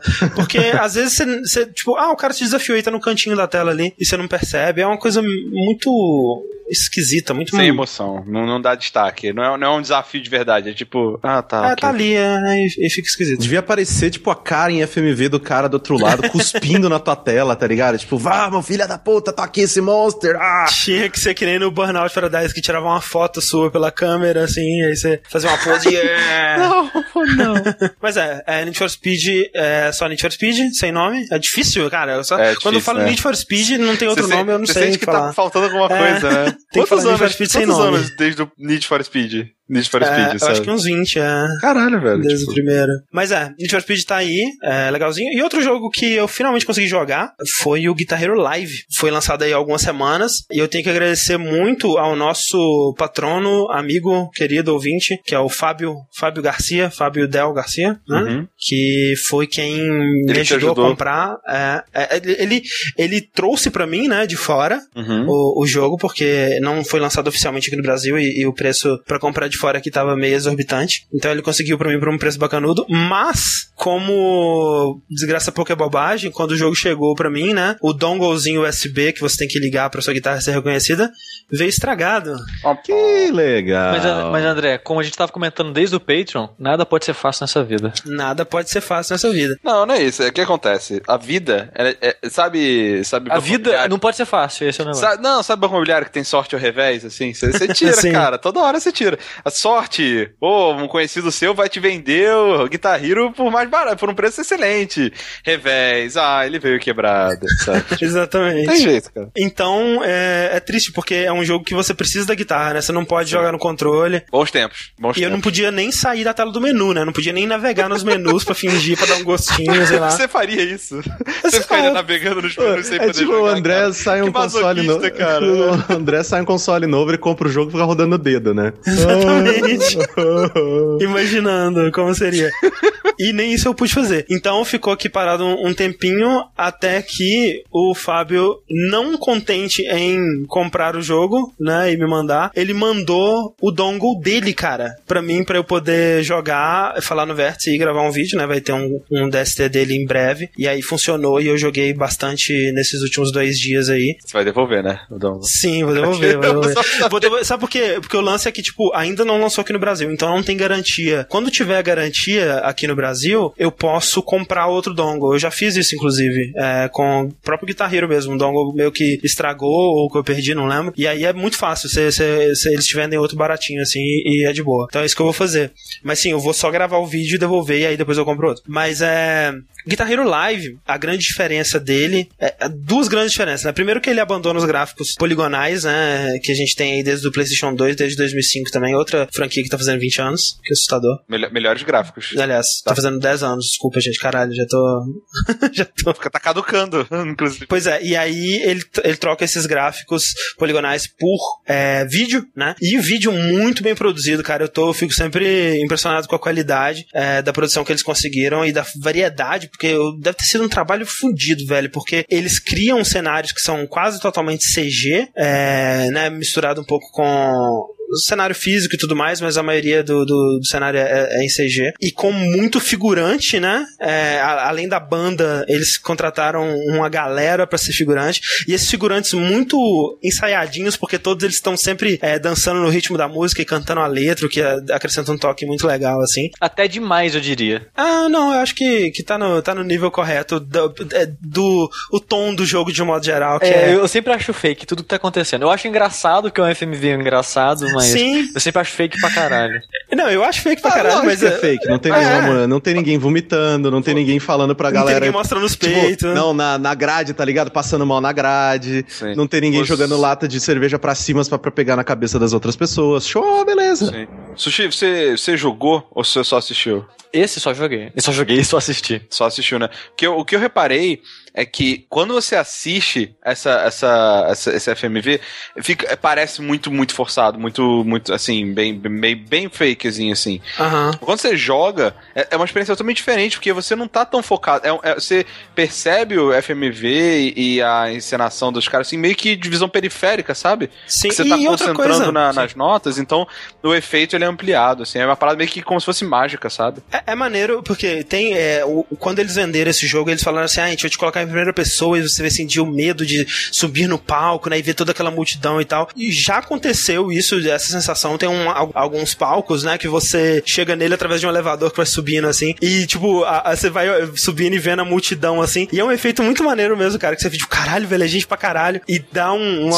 uma emoção legal. Mas, de modo geral, é- é uma. é como você disse, é aquela coisa fake que é feito de um modo que é tão assim. Porra, você é o guitarrista mais legal do mundo, nós todos te amamos Ou e tudo o maior mais. merda do mundo, né? Ou o maior merda do mundo. E, e isso é legal, porque quando você tá tocando bem, cara, parece que, tipo assim, velho, eles são. Eles, todo mundo te acha a melhor pessoa do universo. É o que deve ser verdade, cara. Mas quando você tá tocando mal, e- cara, eles te odeiam, velho. Então é, é um incentivo muito grande pra você tocar bem. Eu fico realmente desesperado, assim, quando o vídeo. Eu percebo que o vídeo mudou. Ai, meu Deus, eu preciso consertar. Eu não quero ver o que as pessoas vão achar de mim quando eu estiver tocando mal. E é um efeito muito maneiro, cara. É engraçado porque eu fico criando várias histórias na minha cabeça do que tá acontecendo. E a mais é, prevalente é que você não é um guitarrista de verdade dessa banda. Você é uma criança com alguma doença terminal que foi teve os Sim, desejos realizados de tocar com a velho. banda, sabe? Sim, cara, mas, Porque, aí, velho, mas aí nego não ia xingar se você estivesse tocando mal, tá é, ligado? não, quando você tá tocando bem, no caso, é que Ah, essa sim, história é. funciona. Porque, velho, é tipo, a banda inteira, ela tá sempre olhando pra você e, tipo, fazendo Sorrindo, yeah, fazendo você yeah. é foda. Uhum. Tem, tem música que, tipo, você termina de tocar, aí a vocalista, em vez de agradecer pro público, ela vira pra você e fala, thank you. E, Caralho, tipo, não, cara. Mas Não é assim que eu- funciona. Exato, eu falei assim, eu quando eu assisti a primeira vez, a sensação que eu tive era de tipo, caraca, velho, é, tipo, na vida real, você não é o centro das atenções, você não é o centro da vida. É muito estranho você ter tanta atenção assim, sabe? Não é normal, não é natural, né? E é tipo como se fosse tivesse realmente uma criança lá, ali, ó, tadinha da criança, né? Tá realmente se esforçando. E essa sensação que me dá. E, é, e quando troca, né, o, o vídeo, a diferença às vezes é tão grande. Tipo, tem um vídeo que o cara. um- quando o cara quando tá tocando o vídeo onde todo mundo tá puto, né? Porque, eu não sei se você sabe, mas eles gravaram duas versões do- da, da música música, sendo sim. tocada, né? Uma versão onde tá todo mundo puto com você e uma versão onde tá todo mundo, uau, você é foda. Pra trocar, né, de acordo com a sua performance, né? E o vídeo troca, dá um blur assim e troca o vídeo pra refletir o jeito que você tá tocando. Tem, às vezes a diferença é tão gritante, tipo, o, tem um cara da bateria que ele tá assim, o que que tá acontecendo? Para de tocar porque você tá, você tá estragando tudo. O que tá acontecendo? Aí você muda e ele tá, yeah! E, tipo, Do nada, né? é uma mudança tão gritante, assim, que, tipo, na minha cabeça, ah, você tá, você tá migrando entre universos paralelos diferentes, sabe? Total. Do, do, do que poderia ter acontecido naquele dia. Porque é uma viagem muito louca. A outra grande novidade, tirando essa, é a guitarra, né? Porque a guitarra de Guitar Hero e Rock Band, ela sempre foi quase idêntica, né? É, ela tinha cinco botões com as mesmas cores lá, né? A- a- o grande desafio era você conseguir deslizar sua mão através dos cinco é, botões pra hum, tocar todas as notas e fazer os acordes e tudo mais. Nessa, ele tem três casas somente, mas seis botões, né? Sim. Então são três botões embaixo e três botões em cima. E aí são ó, três botões pretos em cima, três botões brancos embaixo. Isso possibilita, né, um- uma nova maneira de, de jogar e, e desafios diferentes, né? Porque, pra mim, quando eu comecei a tocar é, na guitarra, né, eu comecei primeiro no, no controle, no Piratão, no PS2, e depois eu gostei tanto que eu, não, vou, vou fazer essa parada direita, comprei a guitarrinha e comecei a treinar. Era muito legal porque o desafio nessa época é, era você conseguir treinar o seu cérebro, né, a sua memória muscular, a conseguir fazer os acordes. Porque se você tiver que pensar racionalmente no que você tem que fazer, você não consegue, né, cara? Que é muito rápido, as notas estão vindo muito, muito, né, não, não tem tempo de você pensar no que fazer. Então, a- o jeito de você aprender é com a memória muscular. Você vai, aos pouquinhos, en- ensinando o seu cérebro a fazer isso. E eu cheguei você num cria ponto... acordes fakes, né, pra, pra músicas É. assim. E eu cheguei num ponto de Guitar Hero Rock Band que, tipo assim, eu consigo jogar a maioria das músicas no Expert, né? Tirando, sei lá, The Fire Flames da vida e tudo mais. Mas eu não vou me dedicar a aprender além disso. E o, o, que eu, o que eu sei hoje é meio que memória muscular e eu não vou perder isso. Então eu tô meio que estagnado nesse nível é, que eu não evoluo, mas também não, não desaprendo. Então, é, eu não consegui mais ter essa experiência, né? Sempre quando lançava um jogo novo de Guitar Hero Rock Band, eu meio que já sabia tocar, né? A A, a diversão era curtir as músicas que vinham. E nesse tá possibilitando todo esse aprendizado de novo. Porque é um, um conjunto de desafios completamente diferentes, né? Você- as coisas que você tem que fazer de, às vezes, apertar uma tecla de cima e uma de baixo, ou apertar as duas em uma casa e a de baixo na outra. Você faz um- umas posições de mão de acorde que são bem desafiadoras, assim, e eu tô tendo que aprender de novo. E isso pra mim é, de longe, a parte mais legal do, do Guitar Hero Live. Isso é o que faz querer jogar ele no Rock Band 4. É, Rock Band 4 é mais do mesmo, né? E tem todos os outros instrumentos. Esse Guitar Hero é só a guitarra e o microfone, né? Você pode cantar as Ah, o músicas microfone também. é só, sei lá, pra você dar na mão do seu irmão mais novo e tipo, ah, se diverte um pouco aí, né? Não, não, aparece a letra e Ia tudo. ser o pai do Rick pontuação. ia dar o microfone pra ele pro Rick fingir que tá jogando. que vacilo. Exatamente. Mas é verdade. Mas assim, é, André, é, uma coisa que eu acho interessante de, que você fale é que assim, a, as músicas em live action são. não são muitas, né? São o quê? 30, 40 músicas? É, umas 40 e poucos. Eu acho que é o Tá. suficiente, assim. É, mas também tem a parte do, da- das, das- dos canais de é, TV. Guitar Hero TV, isso. É porque essas músicas, as músicas tem, tem dois modos, né? Tem o Guitar Hero Live, que é esse aí que tá mostrando no vídeo, que é o live action, que você é em primeira pessoa o guitarrista da banda e tal, que foi feito com muito carinho, muito cuidado, cara. O, o esforço que foi gasto nesse modo é muito visível. É, né? Todas as músicas têm a performance única. Eles gravaram um vídeo, dois vídeos, né, exclusivos pra cada música, e é impressionante o trabalho que eles fizeram. Devia ter um vídeo meio meia, meia bomba, né? Tipo, ai, tipo aquele cara lá, tipo, vai, você consegue! tipo, os caras meio tipo. É, né? Tinha que ter sido dublado, né? Mas é, e como foi com certeza absurdamente caro e trabalhoso de fazer esses vídeos para essas 40 músicas iniciais, você pensaria que não poderia ter DLC, né? Que é o que prolonga a longevidade de jogos como Rock Band e tudo mais. Só que aí eles introduzem um modo que chama Guitar Hero TV, que é um serviço de streaming, tipo uma Netflix de Guitar Hero, basicamente. É MTV. Ah, né? Só que MTV. né, MTV você não controla o que você tá assistindo, né? nesse, na maioria das vezes também não. Não, mas você pode Você controlar. pode se você pagar, mas não. Ou seja, Netflix de, de guitarreiro. De, Só que Netflix você não fica vendo em loop uma programação com horário certo pra passar. Como uma TV. numa, te- em, em uma TV. Pode ser, é, é uma mistura de MTV com Netflix. É, mas Basicamente, isso, é uma isso. mistura dois. É a, é a TV e você paga pra assistir o pay-per-view. Isso, tem um, um, um canal. Ah, boa. Um, tem um, um canais, né, que são grátis, onde você não controla o que, que você vai jogar, você simplesmente liga e tá tocando uma música, é, tá tocando um clipe, e aí aparecem as notas da música, e você vai jogando, né, ao longo e, e tudo mais. E nesses modos, eles tentam fazer, por exemplo, quando você não erra uma nota, no outro modo, né, no Guitar Hero é, Live, como já é de praxe na série, você não escuta o barulho daquela nota, porque eles têm o master da música, e eles estão tocando a faixa da guitarra à medida que você vai acertando, se você não toca, não aparece a faixa da guitarra. Nesse modo, eles estão simplesmente tocando a versão, né, O clipe, pro- né? do- o clipe da música com a música tocando. Só que eles ainda conseguem fazer uns efeitos com a equalização de deixar o volume da, da guitarra um pouco mais baixo. E eles adicionam os efeitos sonoros de som e tal. Então. Funciona, cara. Funciona muito melhor do que eu pensei que funcionaria. Eu já joguei bastante nesse modo. É, mais uma vez, né? Um dos, um dos chamarizes pra mim dessa série sempre foi conhecer novas músicas. Então, isso ele possibilita bastante.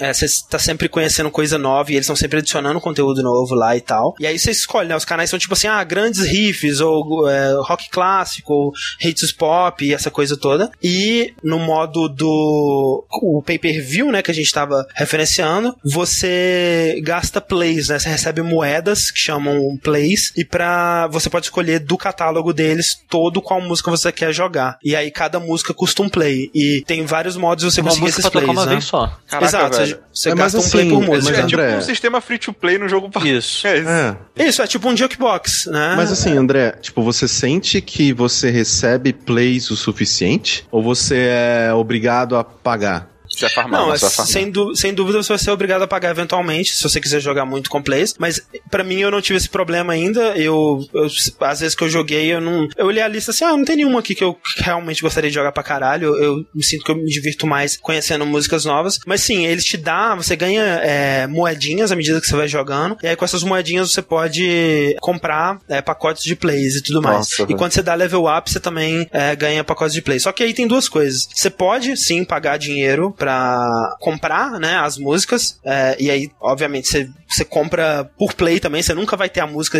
é, efetivamente pra sempre pra você. Só que a- o grande lance dele, que eu acho que é maneiro, é o Party Pass, que é um... um- Isso. Você paga 6 dólares e por 24 horas você tem acesso a toda a biblioteca dele é, pra você jogar o que você quiser, quantas vezes você quiser, o tempo que você quiser. Que é o ideal, porque... Só que quantas pessoas podem jogar ao mesmo tempo esse jogo? Três. O que é, o que é ok. Contando é, o microfone ou não? contando o microfone, né?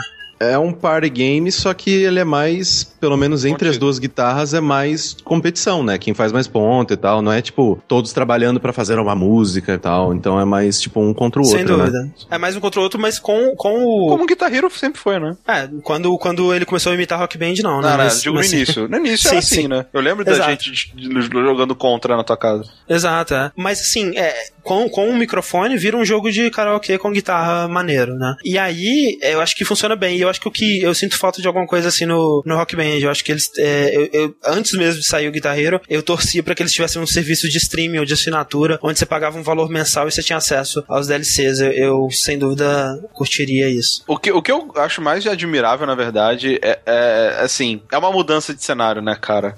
Uhum, é, é inovação, né? E a inovação, assim, nesse caso, eu achei estranho no início, mas ela foi me deixando um pouco mais, sabe, tipo, me acostumei um pouco mais com isso. E hoje em dia eu fico, eu tenho muita vontade de testar, sabe, principalmente por causa da guitarra. Sim, é muito maneira a guitarra, cara. É, ter essa experiência de novo de ter que aprender, eu tô achando demais, cara. Sim. Tá muito divertido. E assim, aquela coisa, é, é um jogo pago com conteúdo free to play, é, mas eu acho que o conteúdo grátis, sem ter que pagar que você tira desse jogo, é gigantesco, Sim, cara. mas É- eu considero como se fosse um DLC, né, sei lá.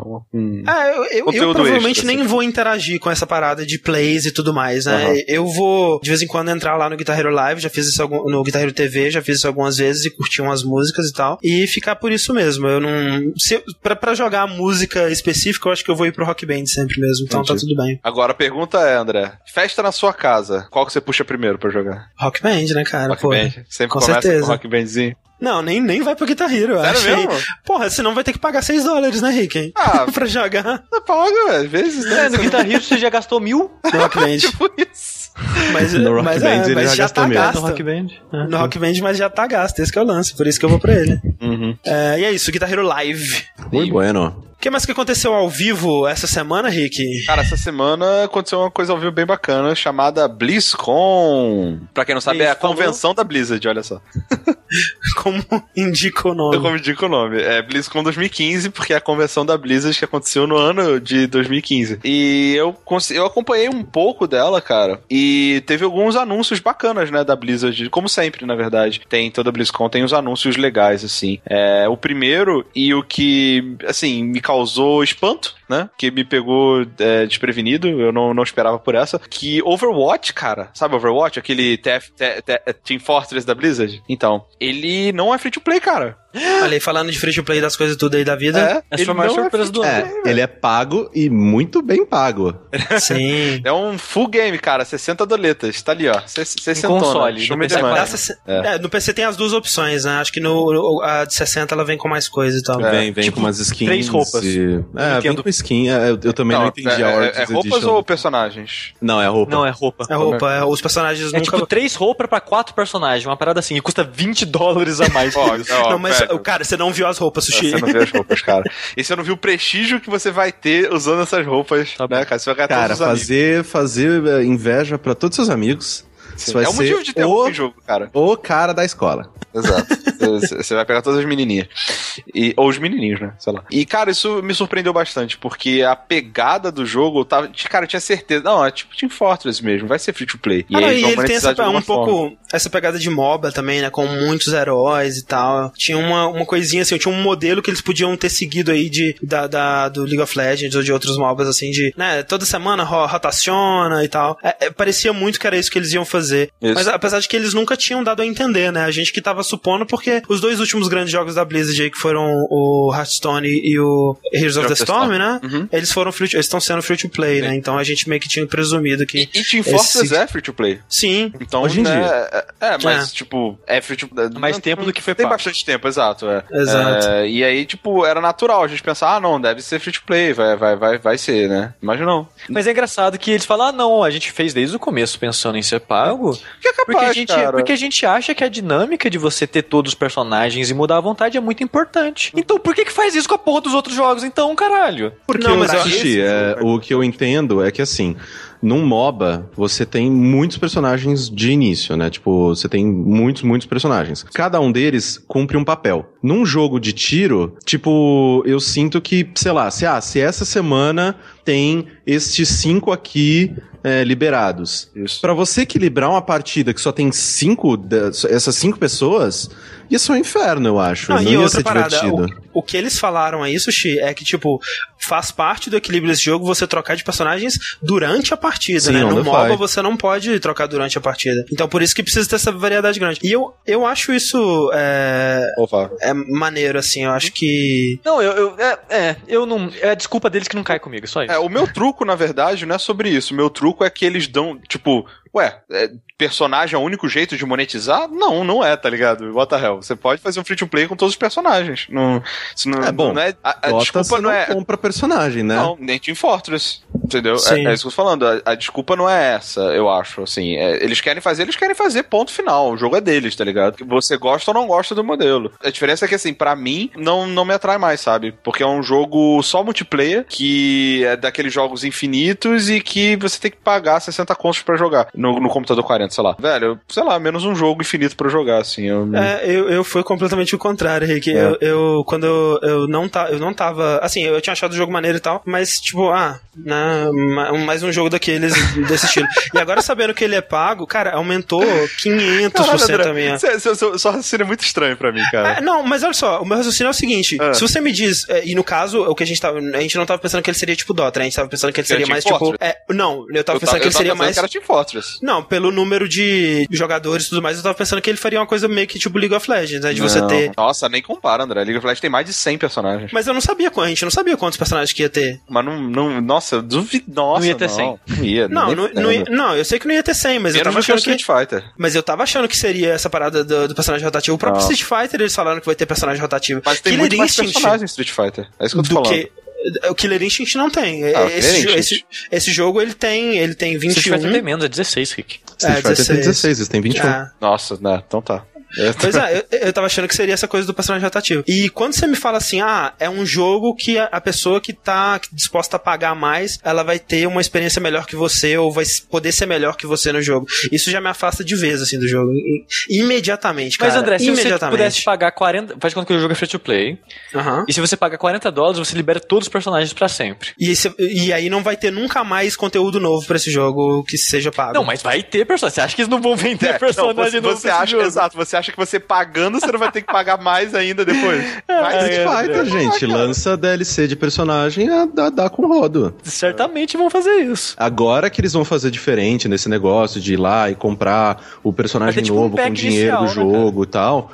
Mas é porque a Sony que tá enfiando dinheiro na bunda da Capcom. tipo, não é assim, sempre foi. Tipo, é ah, do novo personagem, e 5 dólares, sei lá quanto que era. Mas assim, eu gosto dele ser pago. Porque eu não tenho paciência muito pra, tipo, ah, é, eu, eu gosto de ter todos os personagens na minha mão pra poder testar todos e ver qual, qual que eu gosto mais. Embora eu nem joguei o jogo ainda, já sei que eu com certeza vou jogar com a Mercy, com a Mercy, né? Que eu geralmente jogava com, com o Merrick no, no, no TF. Aí, mas eu gosto, né, de ter todos na minha mão ao mesmo tempo. Eu provavelmente compraria, sei lá, se eles tivessem, se fosse free to play com personagem rotativo, eu compraria o pack pra ter todos. Mas me incomoda o preço ser tão alto, sabe? Eu sei que, obviamente, que, tipo, é a Blizzard, vai vender, yada yada. Só que eu não sei se. eh, obviamente que, né, que a gente, de um outro lado, tem jogos como. Como que é o nome daquele jogo lá do- dos, dos desenvolvedores ai, do Left 4 Dead? Evolve. Que pra mim é um pacote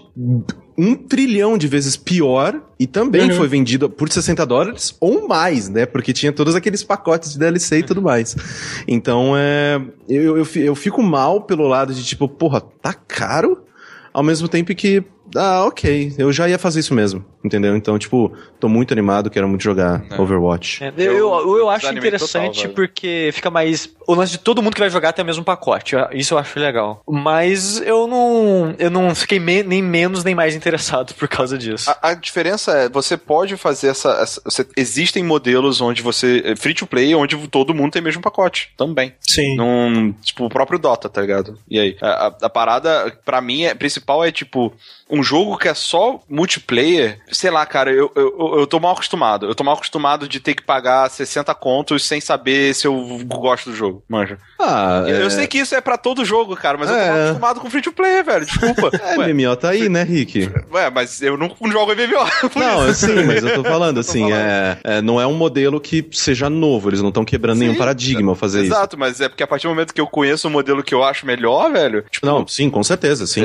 É, é, e, é aquela parada? É um jogo multiplayer onde eu não sei exatamente até onde a minha experiência com o jogo vai, sabe? Eu não sei. É, é, é, é uma parada, e eu, eu entendo isso, que, tipo, não é, não é a norma, é, é o modelo muito padrão de todos, mas para mim, esse tipo de jogo, ele tem cara de. Ele tem o gostinho do tipo, cara, joga, vê aí o que, que você acha, e se você curtir o jogo, cara, gasta muito mais de 60 dólares com ele, sabe? Gasta é, 100, eu 100, também 120 acho, sabe? dólares com ele. Que, porque você gostou tipo, do jogo pra caralho, sabe? Você vê principalmente, sei lá, eu, eu acho assim, é, obviamente, eu joguei poucas vezes e tal, mas eu sinto que o modelo do Dota né? Que, tipo, tá todo mundo liberado e você acaba se importando tanto com o seu personagem que você compra um chapéuzinho, você compra uma, uma, calça, uma calça diferente, uma roupinha, blá blá blá, um efeito diferente do seu raio, tal, tal, tal. Tipo, acho muito mais inteligente, sabe?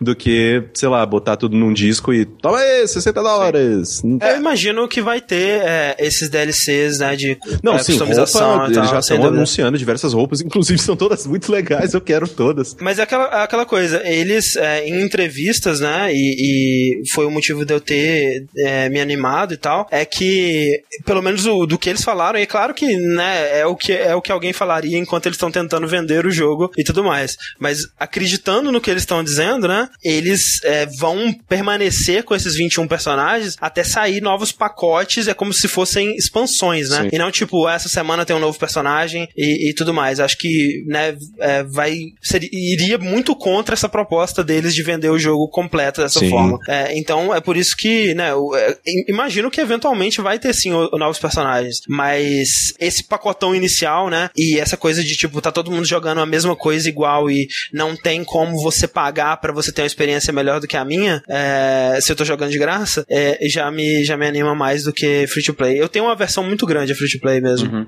É, eu, mas é muito pelo contrário para mim. Tipo, é. é. porque assim, talvez seja o caso de eu não ter. É, assim, pessoas que já iam gostar desse jogo, que já estavam muito animados para jogar eles e tal, elas vão pagar esse dinheiro. O que talvez eles percam é a galera que tava no vamos ver o que, que é, tá ligado? É, eu galera do vamos ver o que, que é, que tipo era eu, velho. Tipo, não, tá bom, então Mas eu acho que é, tá eu, sem dúvida vai perder essa galera, mas eu acho que a Blizzard, ela, ela também ela pode se dar ao luxo, né, cara? Sim, que... sem dúvida. Nossa, sem dúvida. Se tem uma empresa que, que tem base fan, que uma fanbase estabelecida o suficiente e que o jogo, assim, uma coisa é para não não não é, é, de dertupar o, o, o, a forma que eu tô falando, que é o seguinte, eu acho que o jogo, cara, ele parece fenomenal, ele parece muito Sim. bacana. Mas se for só pra ser mais um TF, eu sei o quanto eu joguei TF e parei de jogar, tá ligado? Mas é aquela coisa, eu acho que ele é mais do que um TF. Eu, eu acho sei, que os personagens eles são diferentes de uma maneira mais interessante do que os personagens de TF eram. Eu é. não sei como que isso vai funcionar, mas eu vendo isso, toda vez que eu vejo um vídeo de um personagem novo, eu fico animado com esse jogo, cara. É. É, tanto pelo design, assim, cara, que mesmo se você for comparar outros jogos mais ou menos desse gênero, tipo aquele da. do pessoal do Borderlands lá, como é que chama? Não, Battlefront. até o Boss Key, não, né? O lance Battle.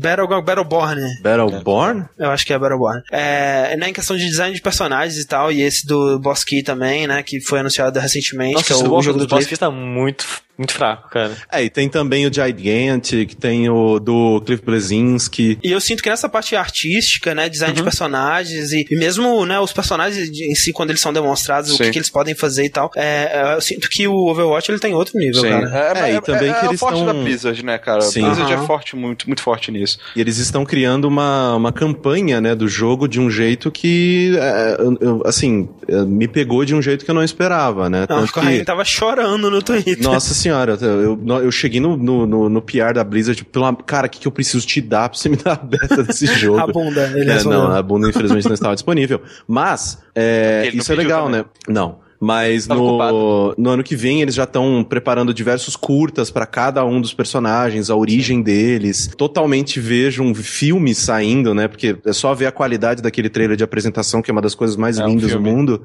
É, então... Quantos, quantos, anos pro filme do Warcraft? Só pra gente saber. É. Não, não, mas assim, né? É. A, o carisma e, e, a, e é, eu sinto que é muito mais fácil um filme de Overwatch do que foi um filme de Warcraft. Nossa, sabe? eu, eu discordo eu, completamente. Não, não, mas cara. eu sinto no sentido de tipo é, é, muito mais fácil você se familiarizar. Isso, obviamente, minha opinião.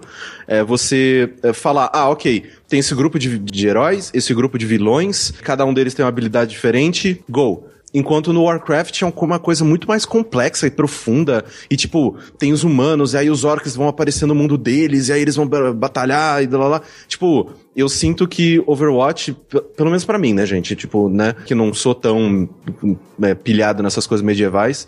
Eu sinto que Overwatch, pelo menos aquele, aquele trailer de apresentação, eu tava babando de um jeito que eu falei, cara, filme alonga esse vídeo em uma hora e meia e vende para mim, sabe? Eu acho que funciona natural. É, é, porque ele tem uma cara já de filme da Pixar, assim. Sim. Enquanto que Warcraft, ele inicialmente ele não tinha uma cara de filme. Uhum. E só mais recentemente eu não sou fã de Warcraft e vendo o que eu vi de filmes e coisas da série do Warcraft e esse trailer do Overwatch, eu, eu tô muito mais interessado no filme do Overwatch do que o filme Sim, do Warcraft. O problema é, é, o seguinte, o problema não é isso. O problema é que um investimento que é para um filme, para uma IP nova que não se provou ah, não, nada. Sim, sim. Ah, não, é. Anos sim. e anos pra, pra essa IP se provar e, e pra mostrar que vale a pena fazer um filme, entendeu? É isso que eu quero dizer. Não nos os personagens, a, tipo, ele, ele parece que foi feito para isso mesmo, sabe? Ele tem toda aquela carinha pixa de, de verdade. Isso, tipo, imagina um, um, como é que é? Um Incríveis gigante, tá ligado? Total, e, total. É, ok, não, nesse aspecto eu concordo. Ele é muito mais é, filme friendly do que o Warcraft. Agora, cara, o Warcraft é, é, é, se, se pá, é a IP da, da Blizzard mais estabelecida, cara. Ah, não, tipo... sim, sim. Por isso que eu falei assim, a profundidade e o lore e o tanto de coisa legal que o Warcraft uhum. pode oferecer para uma em, em, outras mídias, né? Seja livro, seja série, sei lá, sabe? É um negócio absurdo assim. Só que como produto, hoje em dia eu enxergo Overwatch, tipo, muito mais capaz de, de, de... trazer um público de fora. É, de não, porque ele, é, ele é simpático, visualmente sim, sim. ele é simpático às pessoas, sim. sabe? Como, como, ah. potencial eu concordo com você. o que eu discordo é que não vai ser por agora, mas nem a pau, tá ligado? Tipo. É, é assim, eles estão. É, eu não sei se, era isso que vocês estavam falando, mas eles é, vão fazer é, filminhos tipo do. Era isso que é, tipo, falando. Sim, sim, sim. pois é.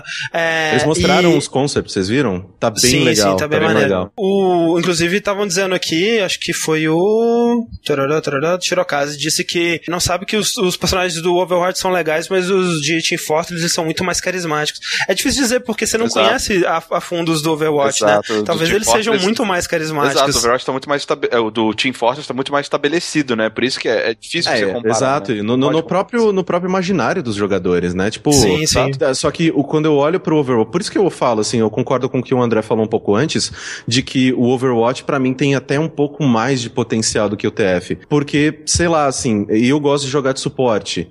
Cara, eu tenho sei lá, no mínimo uns três, quatro, tipo, personagens que são de heal e que um tem mais foco no ataque, um tem mais, tipo, totalmente foco em defesa. Um ressuscita. Então, um ressuscita, um dá, tipo, buff de ataque e, e escudo. Então... Ah, não, e eu não sei como é que tá TF hoje em dia com a maluquice, tipo assim, se eu vou entrar lá, vou provavelmente ver uns caras voando, Sim. pessoal, Entendi. sei lá, andando de coisa pra baixo, não sei o que tá acontecendo. Mas o Overwatch, ele me parece que, né, ele tem muito mais variedade em habilidades, né, aquela, aquela menina que tem um Mac, ela sai do Mac e solta o Mac e o Mac explode. A diva. Putz, cara, é, é muito wife essa menina, inclusive, hein? É, muito não, wife. É, não, mas a, a, ainda assim. é muito estranho ver o André não, falando isso, cara. A, a Tracer ainda mora no meu coração, cara. Ah, mas essa diva que você tá falando é aquela coreana? É. Não sei. É que, é, aquilo tem um meme. Eles lançaram agora, sabe, do sushi, que ela é, tá dentro de um, tipo de um robô. Switch, né? É, é. Isso, tipo Zero Switch. Não, essa daí realmente tá, tá, tá de parabéns. Mas okay. é, Overwatch foi uma das novidades da, Exato, da BlizzCon. Da BlizzCon aí. Uhum. E já falando, já que a gente tava comentando aí, né, cara, a gente viu pela primeira vez o trailer do... A gente tinha, tinha lançado um teaser antes, mas o trailer mesmo rolou na BlizzCon do filme Warcraft, né? Não World of Warcraft, mas Warcraft. Sim. Com Ragnar do Vikings. Olha aí, não sei quem é esse, mas acredito. É o humano principal, ele é o Ragnar do Vikings. É, e agora, Vegas. Rick, explica pra todo mundo porque esse trailer é legal. Mas ele, é, você, você gostou, Rick, do trailer? Não. não. É, eu achei tão meio... É... Sabe o que, que eu pensei, eu cara? Achei lá assim, grande coisa. É porque assim, quando eles mostram os orcs e as construções dos, dos orcs e as criaturas e tudo mais, eu achei, porra, maneiro, né, cara? Mas aí quando eles mostram os humanos, tá um, uma coisa meio esquisita, sabe? Eu não eu sei o que, que, que tá rolando. dois tá uma coisa é, esquisita. Quando eles misturam, exatamente, nas cenas que aparecem os dois juntos, eu achei achei uhum. estranho, cara. E aí eu, eu tava vendo depois, eles soltaram o, o a vídeo de abertura da nova expansão do WoW, e aquilo lá, cara, é aquilo legal, é muito mais legal sim, do que sim. o filme, cara. O problema, eles... André, é que aquilo lá custa, tipo, é. 10 milhões por segundo renderizado, é. tá ligado? Deve ter custado o que custou fazer o filme aqueles, aquele trailer, Exato, né? Aquele, tipo, aquela abertura. Sim, é bizarro. Não, mas é, acho que é tipo 10 milhões por 5 segundos. O negócio é, Caralho, é bem bizarro, cara. assim. É, assim. Mas o, o, o, legal, assim, da, da, da do, do, Aliás, legal não. Digo, o problema que eu vejo na, na, real no filme é o seguinte: eu não tenho essa afeição, assim, né? Não, esse afeto pelo, pela a história do Warcraft 1, né? Que acho que é essa história que eles estão contando, né? Do, do, do primeiro Warcraft. É o primeiro contato entre né, é, os humanos os orcs, os humanos e tal. O, o meu, o, sei lá, a minha parte preferida da história é do Warcraft 3, sabe? E a e aí, tipo, olha Mas assim. tem que chegar lá, o terceiro filme ainda. Exato, exato. Até chegar lá, eu olho assim e falo, quem é esse cara? Não sei quem é esse cara. Olha o Troll bebê ali, olha o Troll bebê ali. ok, quem é esse cara? Quem é esse cara? Olha o pai do Troll, caralho, velho. É tipo é. isso. É, e aí eu fico, ah, ok. Mas, assim, parece genérico, né? Às vezes. É, é um genérico não genérico, sabe? Que você olha e fala assim, ah, ok, mas eu. Ah, legal, tem essa armadura aqui que eu meio que reconheço. Mas, mas... As estruturas dos orcs, é... as construções. Exato, mas aí você chega, tipo, dentro da, da sala do, do, do reino lá, do, dos caras conversando na, na mesa, se desse um pause ali, eu falo assim, o que é isso? É Game of Thrones? O que, que sabe?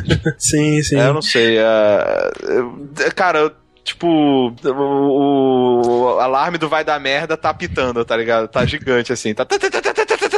É. Sério, eu, eu, eu, assim, eu acho que de, de, de, vocês eu, eu tô mais animado, assim. Eu também não achei lá grande coisa. Não, eu vou assistir, eu tô animado. Mas eu, eu assim, foda. Eu, Sim, eu, eu, olho ele de uma maneira muito mais positiva, assim. Tipo, eu, eu fiquei pilhadinho, assim, de tipo, tá aí, eu não conheço essa história, né? Porque eu joguei pouco WoW e nunca joguei Warcraft. Joguei um pouco do Warcraft 3, eu acho, no PlayStation 1, sei ah. lá. É, ah, ou Warcraft 2, 2, é, talvez. Pode ser. Pode, aí, pra você ver. É, então, é, assim, eu, eu tô animado, eu quero ver essa história, eu quero ver como que ela se desenvolve. Eu acho que, assim, visualmente ele tá interessante, só que eu não sei, assim, é, quando me falam de, de, de, Warcraft, sempre me vem WoW. E aí, WoW, cara, é um troço tão mais rico do que só humano e orc. É um troço que, Sim. tipo, rola umas... escapado. É, é, é, é, é, pronto. Aí. Tipo, eu, eu, eu queria muito mais, tipo, sabe, aquela, aquelas é, história de traição, a Silvana e não sei o que tem. Tipo, tem, é, tem tem muita coisa que eu gostava, assim, de WoW. E aí. Ah, mas. Sei mas é lá, é aquela... eu, ah, não, esse aqui é só os humanos, os orcs, aí. É. Ah, mas talvez tenha também histórias de traição e uma, uma plot interessante. Eu acho, acho que, que esse filme, ele tem mais chance de ser bom do que a maioria dos Sim. filmes de videogame, porque tem, primeiro, uma participação muito forte da Blizzard, e a Blizzard, né, ela tem uma preocupação com qualidade muito grande de seus produtos. Aí você uhum. vê que ela já cancelou um bilhão de coisas que estavam em desenvolvimento no meio, Exato. porque não tava no crivo dela. Então eu acredito no, no, no, né, no, veto da Blizzard aí. Eu também. É, e outra coisa também, o diretor, né, cara, que é o Duncan Jones. E, e, eu quero gostar desse filme por causa dele, porque eu gosto dos filmes que ele fez, os dois dele. É, eu então, também, cara, eu gosto muito que dele. que ele dirigiu até agora? o primeiro filme dele foi o Moon. Ah, sério? É. é. Ah, ele, é o, ele é o filho do David Bowie? David Bowie, exatamente. Ah, caralho. E o, ter e o segundo filme dele foi aquele Source Code, né? Que é meio polêmico, mas eu gosto bastante dele. É, eu não gosto muito desse, mas eu gosto muito do, do, do Moon. Moon. E eu acho que ele é, Nossa, pelo menos uma... incrível uma. Ele tem uma é, linguagem visual, sei lá, uma, uma, um jeito de contar histórias, assim, que eu acho que funciona muito Sabe bem. O, o, que, o que acho que tá me incomodando nesse, nesse trailer, tá nesse filme? Eu acho que tá, tá com muita atenção nos humanos, sabe? Porque a, a, uhum. sensação que eu tenho é que, como os orcs são em CG e o humano é, é humano mesmo, né? Humano uhum. vida real. Vai rolar muito mais humano porque, né? Exato. Contenção não, não só de isso. custos. É, não, e não só isso, tipo, parece que rola ali uma. Eles não estão iguais, assim, sabe? Tipo, normalmente quando você vê um filme de, de, de pessoa mesmo com CG, é, o CG ele é, ele, é, ele é plot device, sabe? Ele, é, ele é tipo um, uma pedra pro, pra, pro outro se destacar, alguma coisa assim, sabe? E, e ultimamente, na Blizzard, na, na, na história do Warcraft, é, tanto no WoW quanto no Warcraft 3, eu acho, os orcs eles são, tipo, um papel muito importante, sabe? Tipo, muito, muito, muito importante. Eu acho acho que eles vão fazer isso, sim, Rick. Eu acho que, pelo menos no trailer, tá 50-50, você não achou, eu, não? Eu não achei, cara, de verdade, eu não achei. Eu achei que, tipo, tá muito mais o humano fodão, assim, e os. Sei o... lá, cara. Tem bastante cena contemplativa dos orcs, deles, né, na, na, na, nas, nas, nas vilas deles.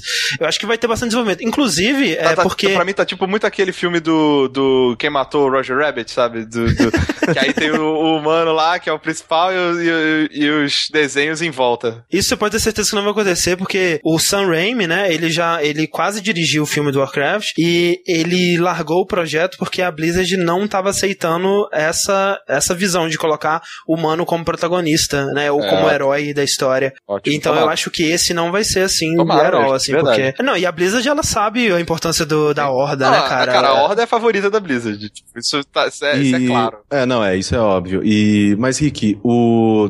Vê se você consegue me ajudar. Aquele orc que é o mais fodão de todos, ele já tá aí? O Troll não, ele é o bebê. Ah, ele é o bebê? Ele é o tá. filho do. É o filho do, do orc principal. É, é não, porque, tipo, né? já me contaram isso. altas histórias, assim, tipo, de, do que ele fez e eu. Ok, não, esse, não. esse cara. Caralho, o Troll, então, ele é o, mais, o orc mais fodão de todos? Cara, pra mim é, sem dúvida. E, por fim, é, uma, uma, outra coisa que eu achei interessante, na verdade, não por fim, porque o Rick vai ter mais coisas pra falar, mas uma, um anúncio que eu achei maneiro do, da, da BlizzCon em relação ao Heroes of the Storm é aquele novo herói, né, o Shogal, que uma vez a Blizzard ela fez uma piada de 1 de abril, que era um personagem de uma nova raça de World of Warcraft, né? Porque tinha aqueles ogros de duas cabeças no Warcraft, e no World of Warcraft eles tinham feito uma piada de 1 de abril de que ia ser um personagem co-op, né? Que você ia ser jogado por duas pessoas ao mesmo tempo. E eles lançaram esse personagem pro Heroes of the Storm, Sim. é um herói que precisa de duas pessoas para controlar, cara. É, cara, super criativo. Mim, cara. É muito maneiro a ideia, velho, sério. Eu não sei como, não faço a menor ideia de como vai jogar,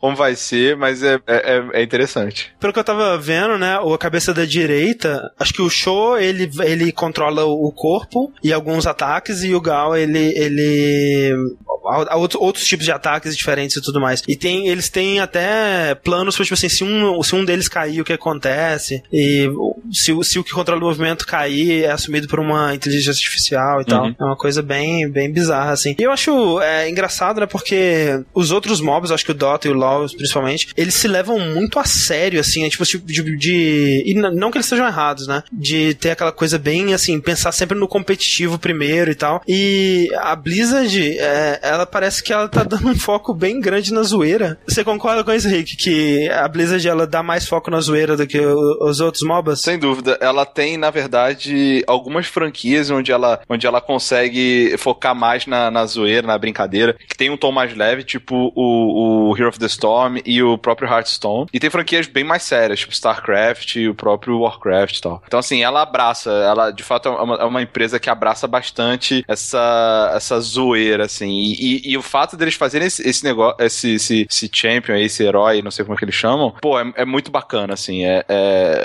é uma. Eu espero que seja legal de jogar, cara. E não seja overpowered, essas coisas, mas deve ser bacana. É, porque ele, ele ocupa dois slots do seu time, né? Então você exato. tem um personagem a menos. É, é, exato, né? Então você, no caso você vai jogar com quatro, né? É, realmente é bizarro isso. Esquisito, né, cara? Que louco, né? Que loucura, rapaz. Mas é isso. E por fim tiveram campeonatos na, na, na BlizzCon, Rick? Foi isso mesmo? Exato. Na BlizzCon é meio que a, é onde a Blizzard escolhe para fazer as finais, os campeonatos mundiais das suas séries de esports, né? Teve campeonato de StarCraft, teve campeonato de Hearthstone, teve campeonato de World of Warcraft, o Arena lá, bizarro. E eu assisti Hearthstone e assisti StarCraft, cara. E é bem bacana você, você comparar os dois jogos, assim, na, na quesito de. tanto de produção quanto de. sei lá, tipo, o StarCraft é um dos jogos que eu, sei lá, que eu acho que é mais mecânico e preciso, onde o, o cara ele treina, ele. sabe, é um dos jogos onde literalmente sorte é, é um fator que quase nulo, né? Acho que não, nem, nem, nem, nem tem, basicamente. É, é, é literalmente só skill, né? E aí na final você tem coreanos jogando contra coreanos, jogando contra chineses.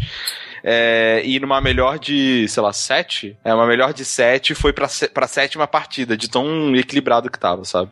Você assistiu isso? Ou já assistiu alguma coisa desse tipo, o sushi de Hearthstone, essa parada? De campeonatos eu assisto de, com frequência. Sim. Eu tava, até um tempo atrás, eu tava assistindo um do Archon Team League, que é um campeonato, o primeiro campeonato em grupo de Hearthstone que, que tava rolando, e durou meses o campeonato, que era toda semana tinha, eram as partidas. Eu gosto de acompanhar.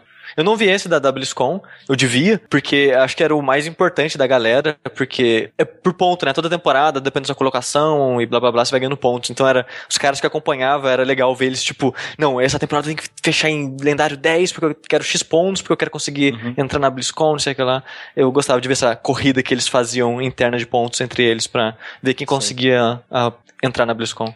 Exato. Mas eu não vi. E, e- e foi estranho ver o, o campeão, né, da, da- de Hearthstone, tipo, meio que estompando, sabe? Todo mundo na, na- no- nas últimas partidas, sabe? E, e foi até um pouco broxante, pra falar a verdade. É, Tipo, é o Trump? Não, ele é, não, gra- não é é, o forte? Não, não é tão bom. É, é o Osaka, que é o cara da Suécia, eu acho. E ele, tipo, na última, na última partida ele fez 3-0, sabe? Na anterior acho que ele também fez 3-0 ou, ou 2-1, sei lá. Ele, ele, tipo, ele ganhou. Tiveram partidas maneiras, assim, mas ele tava ganhando todas, sabe? Sei lá, pra um, pra um, pra um, pra um jogo competitivo isso não é tão divertido de assistir, assim. É, diverti é divertido de ver o high level, sabe, dos caras, os decks, assim. Tem, tem jogadas incríveis que, que aconteceram. É, mas não tem emoção, né? A final, a final mesmo foi 3-0 e, tipo, ok. Tava todo mundo na expectativa de ser uma grande batalha árdua e acabou. E é engraçado que eu não vi ninguém. Eu sigo o Trump e sigo o Amaz e não vi nenhum dos dois falando da BlizzCon. Pois é. Eles estavam lá, na verdade. O, o, o Amaz, ele, ele eh, foi caster, né? Ele jogou ele, não, numas partidas de. de promocional. Partidas Exibição. de zoeira. Exibição, né? Exibição, exhibition match. Ele jogou lá e foi caster e tal. O Trump, ele tava lá no, no fundo, né? Porque o legal do Hearthstone, do, do cenário, e isso é muito bacana, é que a- toda a, a- mitologia do jogo é que você tá numa taverna do mundo do Warcraft jogando o joguinho de cartas dele com, com, com outras pessoas que vivem no mundo do Warcraft. E o cenário é como se fosse uma taverna mesmo, sabe? Tem umas mesas, umas canecas, assim, tem um- uma fogueira gigante numa TV de LED gigante, assim, sabe? É, é- é legal o, o cenário deles, assim. Aí o Trump, ele tava lá no, no fundo. E não é o Donald Trump. Não, Ainda. por favor. Né? Definitivamente Ainda. não, é. Quando Donald Trump começar a jogar Hearthstone, aí vocês vão ver. é, vocês vão ver, cara. E é isso da BlizzCon. E pra fechar, a gente tem uma notícia da nossa amiga Nintendo, né, cara? Teve uma- um grande anúncio aí, porque a gente já tinha, né, já, já noticiou aqui no Verso, inclusive, né, sobre os planos dela, né, e, e o contrato que ela fechou com a DNA, que é aquela empresa gigante japonesa aí de mobile e tudo mais. A Nintendo e a DNA estavam, desde então, né, trabalhando juntas para desenvolver aplicativos mobile com as licenças da Nintendo. E a Nintendo é, anunciou, então, fez uma conferência de imprensa e anunciou seu primeiro aplicativo exclusivo para smartphones, que é o é, Mitomo. Ah. E é estranho porque é, não é um jogo, né? Ou pelo menos é menos um jogo, é mais um aplicativo mesmo. Eles mostraram pouquíssimas coisas, mostraram alguns screenshots, né, de como vai funcionar e tal. Não mostraram todas as funcionalidades. Eles disseram que vão ter alguns minigames, apesar de que a gente ainda não sabe muito sobre eles. E o aplicativo vai ser lançado em março de 2016, ao contrário do final desse ano, como tinha sido inicialmente anunciado. É, isso porque eles estão sentindo uma certa dificuldade em comunicar qual que é a ideia do, do aplicativo. Eles vão passar um tempo a mais no marketing. É porque é estranho, né? Parece que é só um WhatsApp da É. vida. É, é, é bizarro, porque cê- é, a ideia do aplicativo é que, tipo, você pega o seu Mi, ou você cria o seu Mi, eu não sei se vai ter como você importar. Eu acredito que sim, porque uma das coisas que a Nintendo tava fazendo com a DNA era um sistema de contas, né, unificado entre todas as coisas do de Nintendo que vão ter ou que já existem, né? Em vez de. Primeiro você tinha uma conta que era só do Wii U, depois você tinha uma conta que era só do 3DS. Aí eles juntaram as duas. Mas agora vai- eles estão criando um sistema que vai ser realmente unificado entre tudo e tal. É, não sabe se vai juntar com as outras duas contas, na real. É, a gente não sabe, mas a gente acredita que, tipo, no bom senso nos faz acreditar Mas que sim. Nintendo. Nintendo é Nintendo. É, e nisso, é, você pega o seu Mi, você cria lá, e aí a, a parada do, do aplicativo é que você responde perguntas sobre você e compartilha essas respostas com o mundo. E aí você encontra pessoas com interesses parecidos e, e sei lá, conversa com elas, não sei, faz alguma coisa, joga joguinhos com elas. Aí essa parte é meio nebulosa, não sei o que, que você faz. Depois que você pega o seu Mi e responde as perguntas, eu não sei o que, que você faz, realmente. Aí você deleta o aplicativo depois, né? Porque só isso mesmo que tinha pra fazer. É muito bizarro, né? Porque quando você vê, é, é meio que a Nintendo muito testando a água, né? Do cara de, de, de mobile, sendo que o Pokémon tá indo super bem, sabe? Sim. N não faz sentido eles não colocarem logo alguma coisa efetivamente um jogo, sei lá, sabe? Vir com. Eu não sei, eu não entendi qual é a. É estranho a porque foi, foi uma quebra de expectativa gigante, porque tava todo mundo esperando um Pokémon, um Mario, seja lá o que fosse. E tanto é que as ações da Nintendo refletiram muito bem, né? Tipo, Nossa, teve uma queda, uma queda gigantesca, ferrada. foi absurdo.